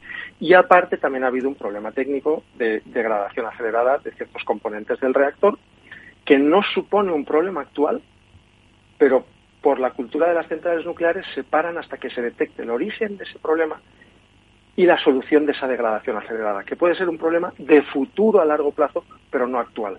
¿Y qué, tipo, ¿qué tipo de problema es? Corrosión de, ciertos componentes del, reactor y del primario. Pero claro, repito, esto no es un problema actual, se prevé que puede ser un problema futuro y por la cultura de seguridad de las centrales se para hasta que se averigüe. Entonces, ahora que ya tienen las posibles soluciones avanzadas, prevén que este invierno pueda arrancar. De todas formas, y al margen de todo esto, lo que está pasando en Francia también pone de manifiesto algo que es importante defender, y es la riqueza del mix energético. O sea, depender excesivamente de una sola fuente de energía puede hacer un sistema más débil. No es una lo que defendemos desde la sociedad nuclear española es que tiene que haber un mix equilibrado donde la base de renovables y nuclear le da mucha más fuerza al mix. decía usted, don Héctor, que ya han localizado cuál es la fuente del problema y, cuál es esa fuente, por qué se ha presentado esa corrosión acelerada. La verdad que no, estoy al corriente, pero sí que lo que recomiendo es que vayamos a las fuentes, que es la, Agencia de Seguridad Nuclear, la ASN, eh, que es el regulador francés, tendrá toda la información disponible. Hombre, me parece. Lo que sí sabemos es que, ya se preveía que este invierno arrancasen todas las centrales nucleares. Y aunque el problema no esté resuelto, como decía, como es algo algo a largo plazo, podrán arrancar temporalmente y el problema seguir solucionándose. Me parece que hay que señalar para que los oyentes sean conscientes una cosa que usted ha dicho y que, vamos, que es así, que a mí me consta y que a veces no se tiene presente y que la propaganda, porque no se puede calificar de otra manera, antinuclear, eh, soslaya siempre. Y es que no hay ninguna otra fuente de energía ni ninguna otra tecnología energética que se plantee una cultura de la seguridad tan radical y tan absoluta, prácticamente al 100% de seguridad como, como la nuclear y que por eso, sin que hubiera un riesgo inmediato ni a corto plazo, esas centrales en, en Francia han parado. Don Lorenzo. Sí, a mí me gustaría hacer otra pregunta eh, de otra preocupación actual en torno a la energía nuclear. Eh, yo soy consciente de que en la central nuclear de Zaporilla, en, Ucrania, eh, están en una guerra y hay un riesgo, hay un riesgo real de que, algún proyectil pueda impactar en la central nuclear, en alguno de los reactores. Pero en estos momentos, al menos las noticias que aparecen en prensa, se ha parado ya el sexto eh, reactor, que era el que, el que estaba funcionando hasta ahora. Por lo tanto, en estos momentos esa central nuclear está parada, sin producción. Eh, ¿Cuál sería el riesgo de, que hubiera un incidente cuando los reactores no están funcionando? Las centrales cuando paran entran en parada segura. Por lo tanto, eh, es tanto o más segura que una central en operación. O sea, el, riesgo es prácticamente el mismo. Pero una ruptura de, un, reactor por, por un proyectil, por un impacto, esto, eh, quiero decir, los reactores en el interior, pese a que están parados, eh, acumulan una gran cantidad de radiactividad. Esta puede. o sea, hay riesgo de que. Hay riesgo de que, pueda haber un incidente tipo, tipo Chernóbil, ¿no? O algo parecido. No, no, producen gran cantidad de radiactividad. De hecho, la actividad es menor cuando están en parada. Pero además es que eh, las centrales nucleares tienen unas medidas de protección en las que cuentan con edificios eh, incluso antimisiles y tienen losas antimisiles de protección al, reactor. Por lo tanto, estas medidas de seguridad están contempladas y ese riesgo no se prevé. ¿Y las centrales nucleares de la antigua Unión Soviética, que es, que es el caso de, hace muchos años, también tienen esas medidas de seguridad? Salvo Chernóbil, y ya no hay centrales de ese tipo operativas, y con, esas, con esa falta de medidas de seguridad, todas las centrales actuales tienen las medidas de seguridad eh, actuales. Y, si me permites, Héctor, Chernóbil siempre se dijo que no era una central atómica corriente, que era una fábrica de plutonio y que además no tenía la tercera barrera protectora, me parece. Sí, es lo que estaba diciendo Héctor, que era peor desde el punto de vista. Sí, era peor, pero, pero dicho Román Paladino, era una fábrica de plutonio. Para, para las fuerzas para fines atómicas soviéticas, claro. Y ya que estoy en el uso de la palabra, por favor, le iba a preguntar otra cosa interesante. Los chinos llegaron a un acuerdo con el gobierno británico de hacer una central nuclear en, el Reino Unido de grandes dimensiones y a precios envidiables, etcétera, etcétera. ¿Qué ha pasado? ¿Se mantiene ese, ese programa? Y segundo, la central célebre de Finlandia, donde Framatom o Areva, no me acuerdo qué sociedad francesa, está fabricando la, está haciendo la fábrica, eh, ¿se mantiene, se ha terminado o es una central todavía en construcción eterna? Eh, Reino Unido eh, contaba con financiación china dentro de uno de sus proyectos y efectivamente Reino Unido está construyendo centrales nucleares. Creo que tiene planificadas eh, ocho con algunas ya en construcción. Eh, y Finlandia también, eh, Olkiluoto está terminada y está en, fase de prueba y, y, por último que leí pues entrará en, en operación en breve, con lo cual es una central terminada. Pero es que más allá de Finlandia y Reino Unido, Francia, Polonia, Hungría, Holanda, todas cuentan con un programa nuclear activo, están en fase de, en proceso de extensión de vida y con proyectos de construcción de centrales nucleares. En Finlandia se revisó la política energética para considerar la energía nuclear como sostenible y esto lo lideró el Partido Ecologista. Qué bueno. Y Suecia también en 2020 eliminó la prohibición de construcción de centrales nucleares y además Suecia con un mix energético 30% nuclear, 60% renovables, es el país de Europa que menos CO2 emite por kilovatio hora. Eh, otra, otra, hablábamos de tecnologías y me parece, bueno, primero, eh, lo que acabas de decir, Héctor, es espectacular. Somos los únicos que nos aferramos a ese discurso eh, fuera de lugar, absurdo, y que cuando se aplicó, eh, por culpa de esa aplicación del mismo tipo de discurso en Alemania, estamos hoy viviendo la guerra de Ucrania, porque sin duda, si el señor Putin no hubiera tenido la posibilidad de coger por el cuello eh, a Europa y particularmente fundamentalmente a Alemania, que es quien de verdad depende de su gas, muy probablemente eh, no, no se hubiese arriesgado con esa guerra. Pero somos ya de los últimos de Filipinas.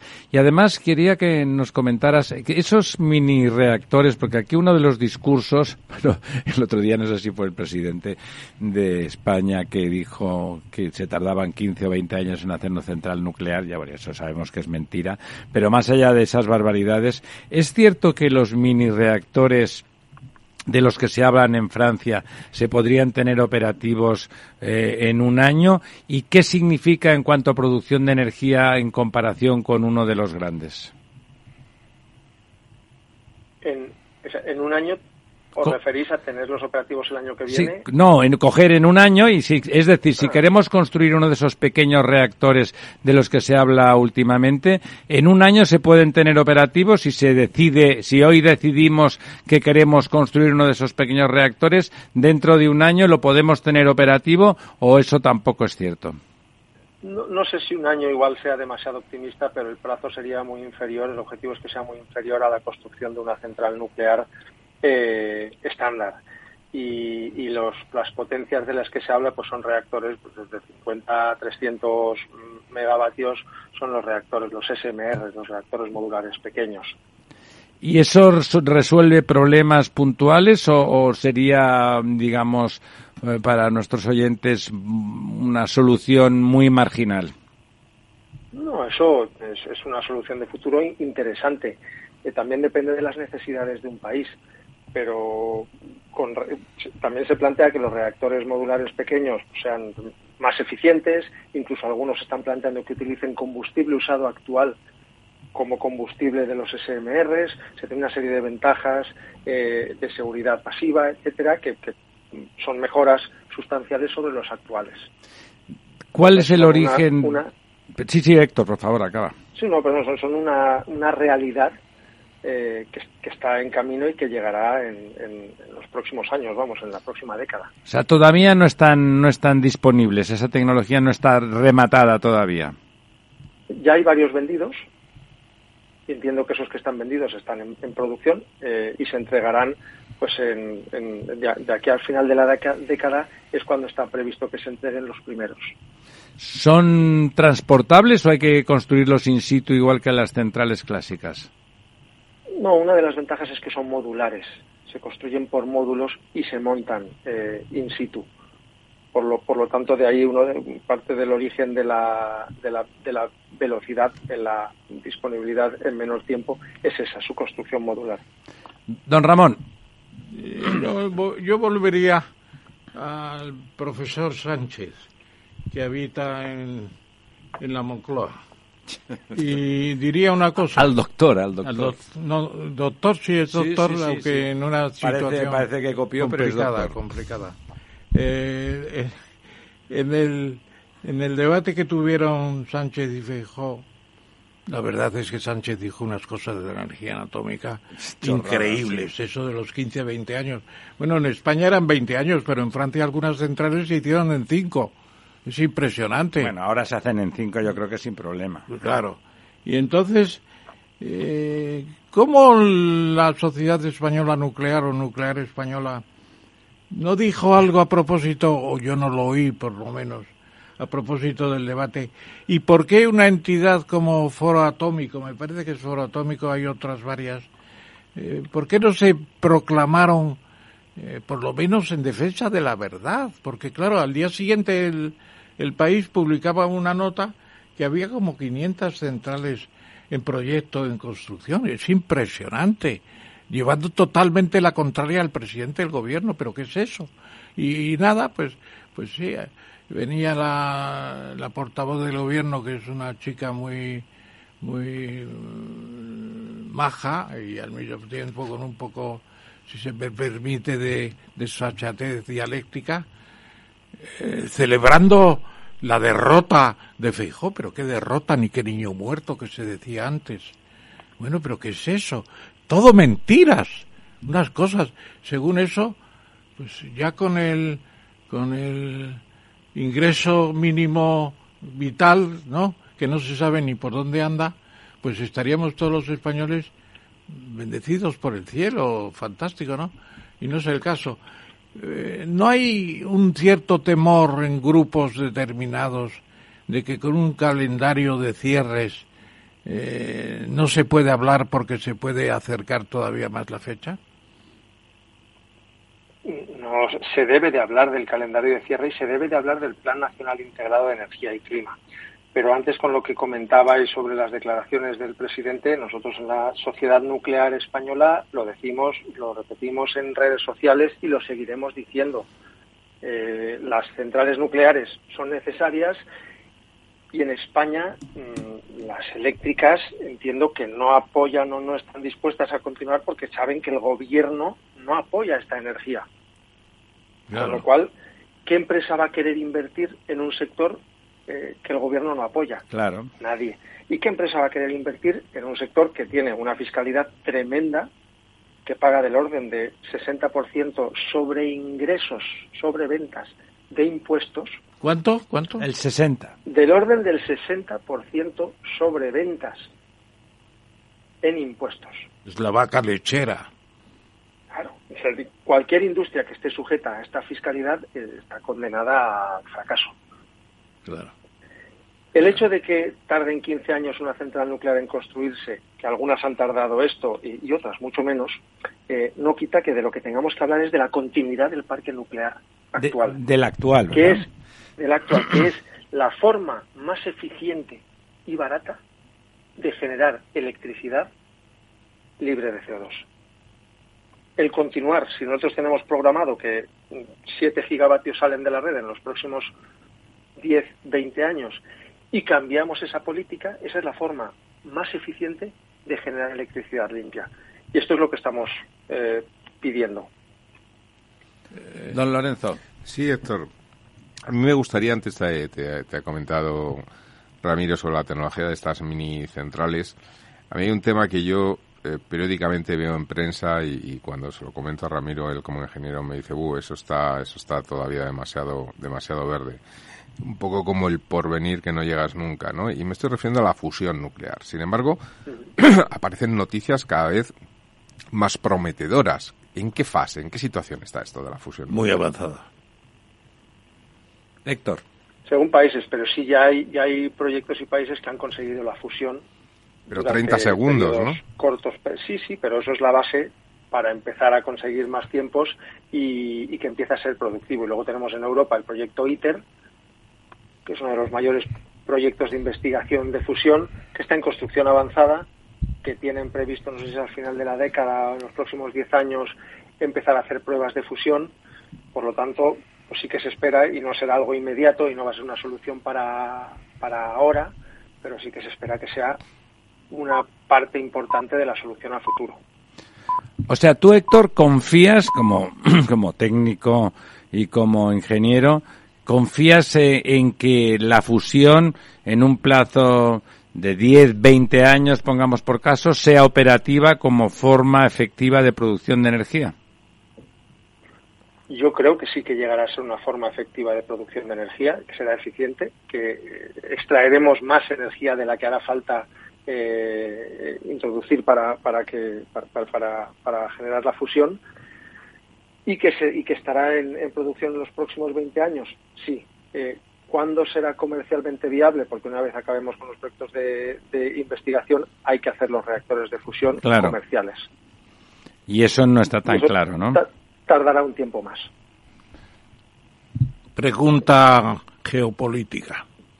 Geopolítica porque ¿qué pretende eh, los oyentes se pueden interesar en la contestación? Eh, ¿Qué pretende Irán? ¿Realmente producir la bomba atómica? o tener un parque de, de fábricas nucleares importante compatible con el petróleo que tienen, etcétera. Eh, ¿Cuál es tu opinión? Eh, Estados Unidos qué está haciendo al fin y al cabo? Pastoreando porque se ha resignado a que a largo plazo Irán va a tener la bomba o realmente ese tratado va a servir para para no aumentar el peligro de la, ¿cómo se llamaba eso? El desparrame atómico, ¿cómo se llama? Tiene un nombre, bueno. Eh, que haya más países con la bomba atómica y tengamos más peligro todavía de una guerra de ese tipo. Aunque ya tenemos el peligro esa a la puerta. Yo creo que en un día de estos Putin pone en marcha algunas bombas, algunos sistemas atómicos de carácter táctico, ¿no? Seguramente. Vamos a ver. ¿Qué, qué opinas al respecto? La, verdad es que eh, la, materia geopolítica no es mi especialidad. Yo entiendo que Estados Unidos querrá controlar eh, y asegurarse de que se cumplen los protocolos de no proliferación. no proliferación. Yo decía no, no sabría deciros si las intenciones de Irán son unas u otras y cuál es la intención de Estados Unidos vamos, no me atrevería a opinar. Eh, es difícil. De, mi campo de conocimiento. De hecho, me temo que el de muy pocas personas en el mundo que estén informadas de las intenciones de unos y otros.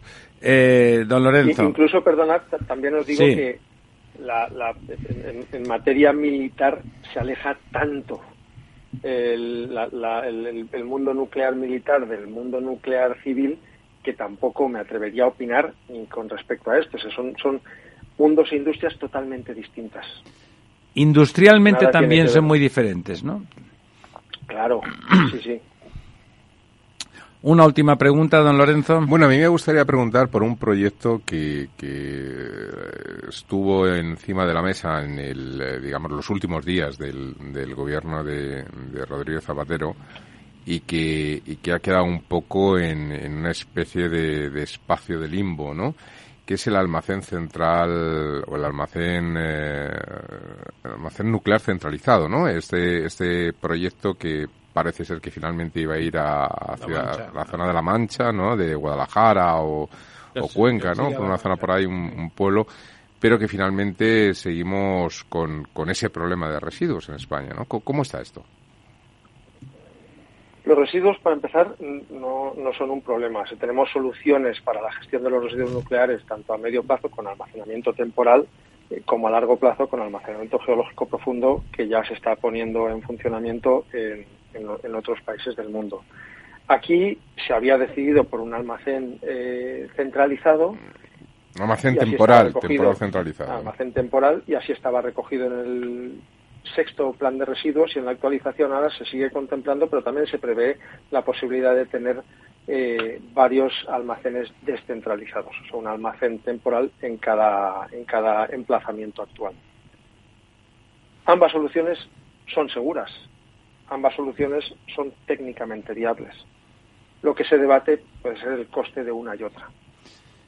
Bueno, y se debate también esa, ese rechazo inducido desde mm, algunos medios de comunicación que de alguna forma hacen seguidismo del anti del antinuclearismo y que, que, provoca un cierto rechazo, menos en algunas, en algunas poblaciones, desde luego, en los lugares donde se viven los beneficios de, recuerdo Asco, en Asco la, la población era completamente pronuclear, tenían unos beneficios económicos extraordinarios y también querían acoger el almacén temporal centralizado, ¿no? Eh, bueno, tienen dos centrales, ¿no? En Asco. Sí, claro, claro. Pero, pero, además no había rechazo. Cuando había alguna manifestación tenían que traer a la gente de fuera, porque la gente del pueblo, vamos, a los manifestantes antinucleares los echaban a, a pedradas, ¿no? O sea, se ha parado el, el nivel de discusión si nos hace falta gestionar esos residuos. ¿Cuánto estamos pagando, don Héctor, porque los gestionen los franceses por esta negligencia eh, absurda e infantil en no em, enfrentar el problema. Un problema que, como ha dicho usted, tiene una solución técnica mm, ya operativa, ¿no? Lo de los franceses es un tema que me gustaría aclarar. Los eh, residuos que, está, que están en, en, Francia son procedentes de la central nuclear de Vandellós 1, que por contrato de origen estaba acordado que Francia recogería ese combustible usado, porque Francia tiene reprocesamiento de combustible, y el residuo final nos lo devolvería. Mm. Ese residuo no nos lo devuelven hoy por hoy, porque no está habilitado el almacén temporal centralizado, eh, y hay unas, eh, una cantidad de dinero que se paga eh, desde España como garantía de que nos lo volveremos a traer. Y cuando eso pase, nos, devolverán las cantidades aportadas, restando el coste de almacenamiento de ese residuo. Esa es la situación de Francia. Ahora, con respecto a los residuos aquí, eh, también quiero deciros. Llevamos 60 años en España, desde que las centrales están en operación, gestionando residuos radiactivos y gestionando el combustible usado de las centrales nucleares. En esos 60 años no ha habido ningún incidente de ningún tipo hay planes de vigilancia ambiental en las centrales nucleares, en las instalaciones nucleares que garantizan que no hay impacto ambiental. Y como os decía, hay soluciones técnicas, contrastadas. Por lo tanto, las soluciones existen y lo que falta en realidad es voluntad y consenso político para ponerlas en marcha. Bueno, don Ramón. No, yo simplemente expresar mi agradecimiento y creo que el de los tres, por supuesto, Domínguez por esta lección magistral que nos has dado, querido Héctor. Así que muchas gracias. gracias. Y la sociedad nuclear para nosotros a partir de hoy tiene mayor resplandor. Tienes además a cualquier momento que te parezca importante hacer alguna comunicación, tienes esta mesa de la verdad desnuda a tu disposición. Muchísimas gracias por contar con nosotros, ha sido un placer. Muchas gracias a ti, Héctor. Buenas noches. La verdad desnuda. Capital Radio. Esto te estás perdiendo si no escuchas a Rocío Arbiza en Mercado Abierto. Eduardo Martínez, cofundador de la FinTech Tokio. El mercado africano también está creciendo muchísimo. Hay que tener en cuenta que tanto el mercado asiático, africano y latinoamericano es un mercado donde hay más penetración de móviles que de banca por lo cual eh, propuestas digitales que puedas tener en el móvil son muy eficientes para ese tipo de mercados. Mercado Abierto con Rocío Arbiza.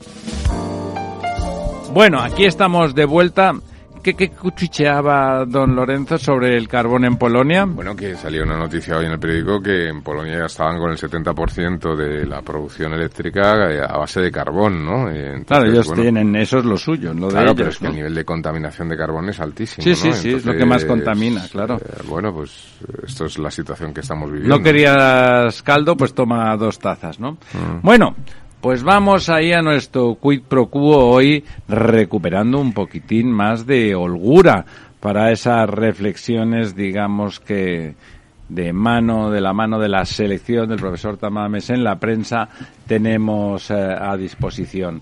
Eh, una noticia que me parece mm, que, que habría que profundizar. Rusia compensa con China, o sea, con las ventas a China, habría que entender, la pérdida de sus exportaciones de energía a Europa.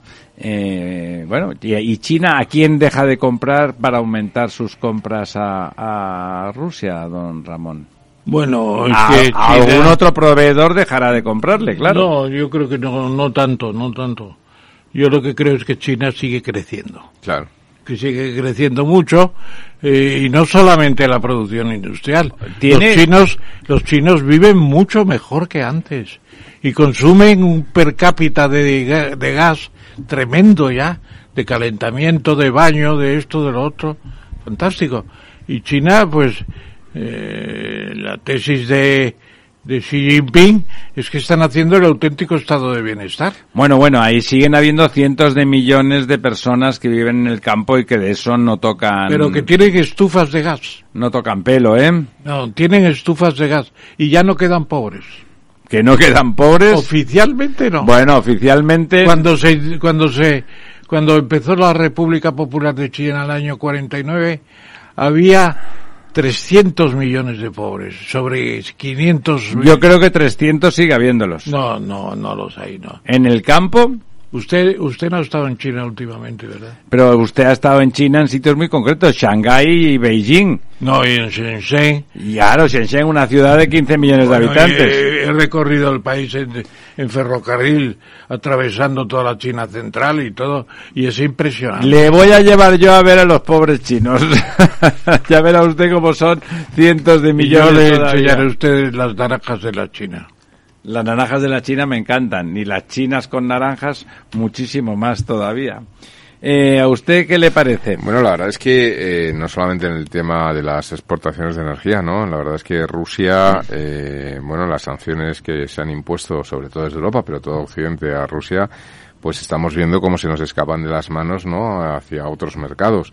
Y pensemos que China, su mercado es 1.400 millones, la India, que también se ha aproximado Rusia a la Sí, India. ¿Tampoco le parece a usted que hay pobres en la mil- India? 1200, mil- no, sí, sí, pero quiero decir que, que, que Rusia está encontrando un nicho, un hueco en, en un mercado que solamente sumando esos dos países estamos hablando de casi 3.000 millones de personas. Sí, sí, 2.600, Por lo tanto, sí. Estamos hablando de prácticamente la mitad de, de- de- o un poquito menos de la mitad Sí, de, el 40% de la población de la mundial. población mundial, ¿no? Eh, esto, bueno, pues eh, en Europa vamos a pasar un invierno duro, frío en algunas partes, porque puede haber cortes realmente de... de- de- Le aseguro que tanto en la China como en la India habrá muchos más millones de personas que pasen frío y un invierno duro que en Europa.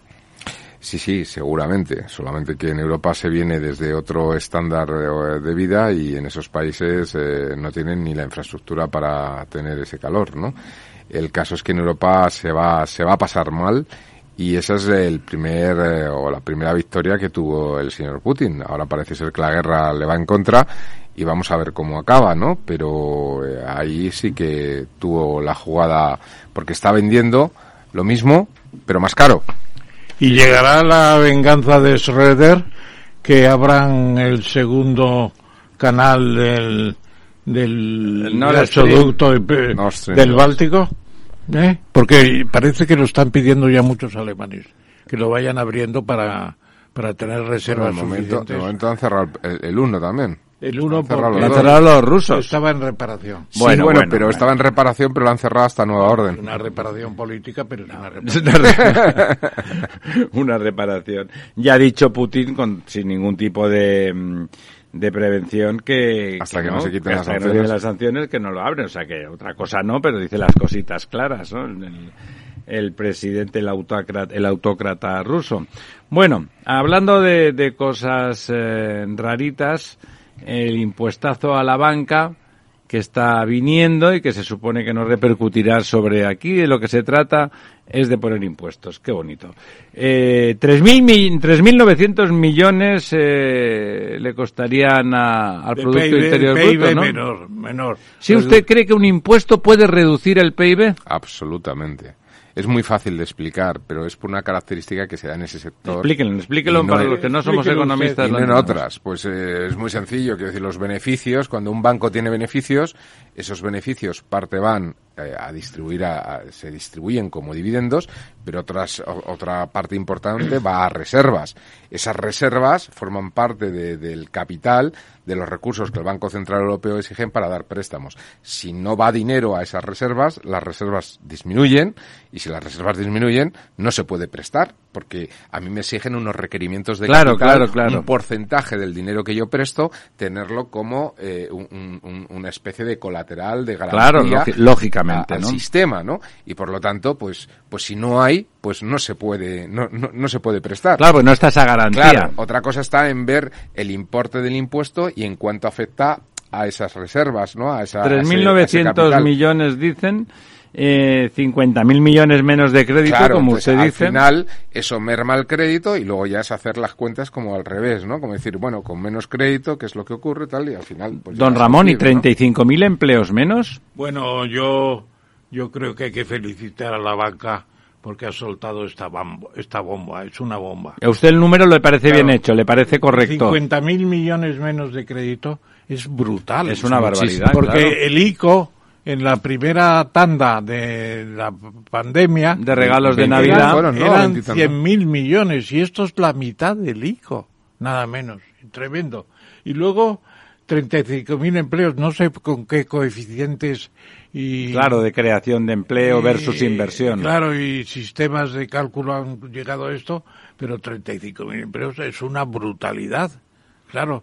Entonces yo creo que la banca ha soltado esta bomba y vamos a ver cómo se... Pues fíjese, fíjese, profesor, que yo creo que eh, el, el- el estudio, que probablemente esté muy, muy, muy cuadrado en cuanto al impacto en el PIB, está un poco infravalorando el impacto en el empleo. Sí, porque yo también estaba Yo pensando, creo que ¿no? esos 50.000 millones que se reduce el crédito no se reduce de manera homogénea a todo el sector, que es quizá como hayan hecho el, el, el estudio, sino que va a afectar más a las pymes, a las pequeñas y Claro, empresas, seguro. que son normalmente Las que más crean empleo por las ratio, más ¿no? mano de obra intensivas, etcétera, etcétera, y esto es donde va a castigar. Entonces, a mí, yo creo que el estudio de, de, de, de lo que Queda costaría millón- en términos un millón de, y de medio. caída de crédito, etcétera, Fíjese, es- un puede millón, estar y- un más millón y medio de inversión por, que más o menos sale así, por empleo perdido, me parece muy caro el empleo, ¿no? Yo creo que va a tener Yo un creo que es más impacto en el empleo más, más duro, ¿no? Va a ser, va a ser peor todavía. Oye, Claro, la gente se cree que todos los que son beneficios todo el mundo se los reparte y se compra Maserati, Ya, pero esto ¿no? no es así. No, ya, pero bueno, es De todas poco- formas, en el sector bancario, eh, el, el reparto de dividendo implica una rentabilidad al inversor, al que, que- Sí, inversor, que nos pensamos que es un millonetis, Que pero son, cualquiera que son compra- fondos de inversión de, de jubila- de planes de Bueno, pensiones, o- o de lo que cualquiera sea. que ¿no? haya ahorrado 10.000 euros y se compre acciones del Bueno, Santander, pero vamos ¿no? a poner el plan de pensiones de las viudas de los bomberos de Oklahoma, que invierten en bancos y pueden estar invirtiendo en un banco español. Entonces, al final necesitan una rentabilidad del 4, del 5, lo que sea, y eso es vía dividendo, ¿no? Si se cortan esos dividendos, pues entonces... Saldrán eh, del eh, sistema. Saldrán y, y- y las cotizaciones de la compañía bajará y en caso de necesidad de ampliar capital el banco precisamente para cubrir una necesidad de, de más requerimiento de capital, pues se encuentra con que, con que no pueden, no tienen mercado, ¿no? Entonces esto es, esto es nefasto. Los bancos, aunque les cueste mucho, es porque no lo entienden, necesitan, primero, tener reservas y segundo, necesitan dar dividendos, porque necesitan mantener una rentabilidad estable para poder hacer ampliaciones sucesivas de capital L- para conceder más crédito. Señores eh, compañeros economistas, ¿les hubiera parecido más viable o es viable eh, legalmente y si hubiera sido más inteligente en lugar de lastrar con un nuevo impuesto a la banca y sus beneficios hacer acotar de, de alguna manera razonable eh, los dividendos y, y, permitir que se aumentaran las reservas y por lo tanto aumentar la capacidad de crediticia del banco? Pues, pues no es mala idea. Igual que podría haber una sociedad de estudios que hiciera un relatorio importante de las viudas de Oklahoma. De las viudas de, los bomberos de Oklahoma. Y, y, ofrecerlas a partir del señor Warren Buffett a través de él. ¿Ofrecer a las viudas? No, ofrecer a las viudas decir, hombre. una última oportunidad de, de tener nuevo matrimonio. Hay que ser más sociólogos. Como manera para suplir los rendimientos obtenidos por el dividendo. Oklahoma, decía usted otro no, decía, no, sí, Oklahoma decía. ¿Tantas viudas hay en Oklahoma? Pues no lo sé, pero parece ser que el profesor... Eh, que nos las, envíen las fotos de las de menos de 50, ¿no? Pongamos las caravanas de mujeres, aquellos famosos del oeste, ¿no? Claro, claro. Aquí vendrían en aviones charters, porque si no en caravana iba a ser... Se mojarían. Entonces, ¿en serio que le parece que sería que no sería mala idea acotar, no digo tanto limitar como acotar esos dividendos y permitir que la banca aumentara su capitalización y de alguna forma sus beneficios futuros, pero creando valor, ¿no? Creando se supone que si va a dar más créditos va a permitir que el sistema funcione mejor y con manteniendo esa liquidez que parece que ahora se va a poner en crisis, ¿no? Yo creo que lo mejor es no tocar nada. Claro, es que es una barbaridad. Ya, ya, hay, ya hay un impuesto. Primero, es una barbaridad hacer una diferenciación entre sectores. Pero es que además es un sector que, que, bueno, iba a decir, no, no, no lo es, pero que es, es, es, casi casi asimilable a un, bueno, en parte lo es, a un, a un servicio público, es decir, no, no es un servicio público, es un servicio de público, propiedad ¿no? entonces, privada, pero es un servicio público. Entonces se gestiona efectivamente a través de la propiedad privada y a través de los mercados que dinamizan muchísimo más la capacidad de captación de recursos y de la propia dinamización de la prestación del crédito, pero esto es un servicio público y lo que estamos es estrangulándolo, es una barbaridad. Además, no cabe duda de que en la fase actual las sociedades energéticas están prestando un servicio fantástico. Están haciendo toda la transición ecológica, las renovables, la actualización de otras fuentes energéticas. Y eso, eh, a ver qué dice Sánchez Galán. ¿Se imagina usted eso hecho con planificación y funcionario? Eso, la ruina. La ruina. No sabemos gestionar los Next Generation, estos que nos dan. Nada. Hemos hecho, ¿qué? ¿Cuánto? El, el 6% habíamos... habíamos Bueno, y eh, ya han reconocido que no tienen funcionarios, que es que no hay funcionarios. Pero para- si es que eso habrá que haber hecho con colaboración público-privada, habiendo contratado a grandes consultoras con objetivos bien claros, oye, a precio fijo no, no hace falta que los hagan Además, millonarios. pensemos que esa reducción del crédito es una, es, es una, es, digamos, es una eliminación de dinero bancario. Es decir, es que estás cargándote, estás haciendo como una Estás política- quitándolo del sistema, ¿no? Claro, es, es que, es que el impacto es brutal. Pero es que Yo- tienen yo que pagar insisto- 800.000 nuevos funcionarios que han creado en cuatro años. Yo insisto sinceramente que la banca en este estudio eh, ha sido de un ultraprudente, ¿no? De no querer tampoco escandalizar en exceso, ¿no? Porque yo creo que el impacto puede ser mayor, mucho mayor. Bueno, eh, como muestra de que el negocio del petróleo, mucha gente, incluso los del petróleo, eh, lo ven eh, menguante, digámoslo simplemente, lo ven menguante, los amigos de Repsol, que son una gran multinacional eh, energética, pero con origen petrolífero, están vendiendo de forma sucesiva parte del negocio del petróleo para seguir creciendo, hay que decir, seguir creciendo en renovables. Sí, señor, han vendido un 25% de su capacidad de exploración Es- y, es mucho, ¿eh? y de- de, puesta en marcha ¿no? a un fondo a un fondo por 4.850 millones, he dicho, tremendo, es una cantidad tremenda. ¿Usted cree que es una buena decisión? Yo creo que es indispensable.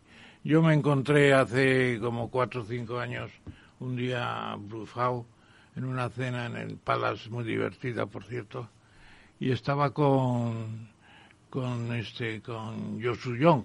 Sí. Sí, yo ¿Cómo soy se Johnny llama? Maz. Y más. Yo soy Johnny Maz. Estaban los dos. Y yo llegué y les dije, ¿os habéis enterado de la noticia? Y dice, ¿qué noticia? Me dijo Brufau así, en plan ya de, permitirme- coña, ¿no? De Sí. coña, digo. Pues Statoil, el fondo noruego, ha decidido no comprar más compañías petroleras, acciones de compañías petroleras. Y eso va a venir eh, cada vez más. Así que tenéis que empezar a desprenderos del negocio petrolero y pensarán, no voy a decir que Brufau se inspiró en mí, pero algo le cayó. Pero usted no lo dice, pero habría que pensarlo. Eh, Por cierto, fíjense que la noticia esa que dice don Ramón tiene miga, porque en Noruega, como ustedes saben, eh, hay mucho petróleo. To- todo. Hay mucho petróleo y que los fondos eh, noruegos, que son de eso, de viudas y viudos, Pero están diversificados de- ahora y mismo. viudes, De Escandinavia, no de Oklahoma. eh, exactamente, ¿no? Noruegos, pero Bueno, justamente son fondos, el fondo soberano noruego es el mayor del mundo. ese ¿no? renuncia a seguir invirtiendo en, en petróleo es significativo. ¿eh? Bueno, yo además, eh, yo, yo creo, y fíjate que me ha gustado el ejemplo o la anécdota que ha contado el profesor, porque ha mencionado tanto a Burfao como a Yosuyo Maz, porque yo creo que es una empresa donde, donde tanto monta, monta tanto. Es decir, yo creo que, que hay una visión estratégica en los dos, en- eh, hay un tándem ahí de éxito absoluto, y yo creo que Repsol cada vez más está convirtiéndose, bueno, de ser una empresa petrolera, a ser una empresa energética. Y, ¿no? y Maz, que era en principio un político, ha demostrado que algunos sí que tenían dos dedos de frente y la No, cabecita no, este amueblada. hombre- ¿eh? este hombre yo creo Lo que está ha- haciendo muy bien. Yo creo que ha aportado muchísimo a la compañía. Eh, el gestor que, que venía siendo, que, que era Brufao, es una persona de una, bueno, una trayectoria, un Contrastada, sí. impresionante, ¿no? Pero yo creo que ha aportado una componente de visión estratégica que se está, que se está viendo modificada, asesorada obviamente por asesores externos como el profesor Tamames. Pues- por supuesto, por supuesto. Bueno, y qué decir, ya hemos eh, apuntado maneras en, en el discurso, eh, en el, bueno, en, en la falsa propuesta, porque esta era evidente que iba a ser rechazada, pero así ha quedado en su intento, en ese proceso de escucha, en lugar de, de proceso de escucha, eh, Yolanda, eternamente Yolanda, lo que hace es un proceso de dar el coñazo y en este caso diciendo cosas que nunca serán realidad, en este caso con lo de la cesta de la compra a precio fijo, ¿no? ¿Quién lo va a vender? Oiga, no, pues nadie, porque resulta que la leche no sale al precio que usted dice, los melocotones tampoco, las lechugas tampoco, las acelgas tampoco. Entonces, ¿qué va a hacer? No, vamos a intervenir, como decía usted, cartilla de racionamiento, estanterías vacías y lo siguiente, un coljos, ¿no? Pero fíjese que yo, yo no viví la, la cartilla de racionamiento. ¿Usted la Que- vivió? Yo no, Ah, yo, ni yo yo no la viví. tampoco. Pero que, que quiero decir yo, y por eso hablo con ignorancia, pero yo creo que funcionaba distinto. Es decir, a mí el que a las familias necesitadas o que tengan más dificultades se les aporte una ayuda, Es que había algún eh, tipo de ayuda. La, la cartilla de eh, razonamiento era porque no había no había material suficiente y por lo tanto se garantizaba unos mínimos. Bueno, lo que quiero decir que el hecho de que de alguna forma se haga una subvención, por decirlo Eso es otra cosa. a, a las personas o las familias más vulnerables y que esa subvención, en lugar de dársela en dinero, de decirle, oiga, le damos 100 euros al mes, se le da en cuponcitos o lo que sea y tal para que compren productos, pero que al, En al- Capravo, al- al sí. sistema se le, ese cupón lo traslade por el precio de mercado que tiene eso. Es decir, lo que no se puede hacer es tocarlos. No, pero eso es subvención. Si hay- claro, a nadie si hay nos que parece ayudar, mal que la si hay gente que no tenga... les- Señores, yo soy más avanzado en edad que ustedes, lo saben Sin duda, sin duda. Y yo me acuerdo cuando eh, llegaba en el periódico eh, la noticia de cuál iba a ser el, el racionamiento de la semana siguiente. Venía, ¿Qué tipo de discurso era ese? pues fíjese, fíjese, eh, cuarto de litro de aceite de oliva refinado. ¿eh? Cuarto de litro. Cuatro de litro, sí. Eh, 30 gramos de café. Eh, 120 gramos de judías de no sé qué, no sé cuántos, así. Y que allí... Se iba con la cartilla y en que la, le daban en la cocina, en la cocina de casa iban tomando nota los las responsables Para saber qué había que hacer, ¿no? para saber que había que comprar de extraperno para comprar, co- complementar la, la, la- La- el racionamiento, sí. el racionamiento de la pre-Yolanda Díaz. De la pre-Yolanda. Pero Díaz, fíjese, eh, Eh, profesor, allí llegaba la, ¿cómo lo dice? Eh, la gran distribución de oferta de la cesta básica. Allí se leía la cesta básica como se lee en Cuba ahora. Sí, sí, sí. Y claro, la consecuencia que hay que buscar por el extraperno. Fíjese, profesor, una de las cosas que sí que existían cuando yo era niño y se quitó eh, era lo de fijar oficialmente Rápido, que tenemos el precio del pan. el precio del pan, de la barra de pan. Había una barra Sí. tipo o dos barras tipo y tenían un precio fijo. Y eso funcionó durante mucho tiempo, aunque años después en Cataluña, en la zona de Barcelona, hubo un panadero que empezó a sacar unas barras de pan que hicieron en el estudio en cuestión de inflación y tal, que salían más baratas que las que fijaba Franco. Es decir, que el mercado es capaz de generar más La buena noticia, rápido. La buena noticia es sencillamente que ERC, o sea, Esquerra la- Republicana. desbarata una propuesta para reactivar la independencia. Increíble. Y quieren ya trabajar más con el gobierno. Aunque sea con este gobierno, está muy bien. Nos parece bueno todo lo que sea aparcar la independencia Sí, y todo tipo de chorradas. Así que, Amigas, eh, amigos, El espíritu de Waterloo se va hundiendo. se va hundiendo Waterloo, ya se sabe que fue un fracaso desde Napoleón, desde Napoleón. El próximo miércoles, con la verdad desnuda, aquí estaremos con ustedes como un solo hombre, aunque somos tres.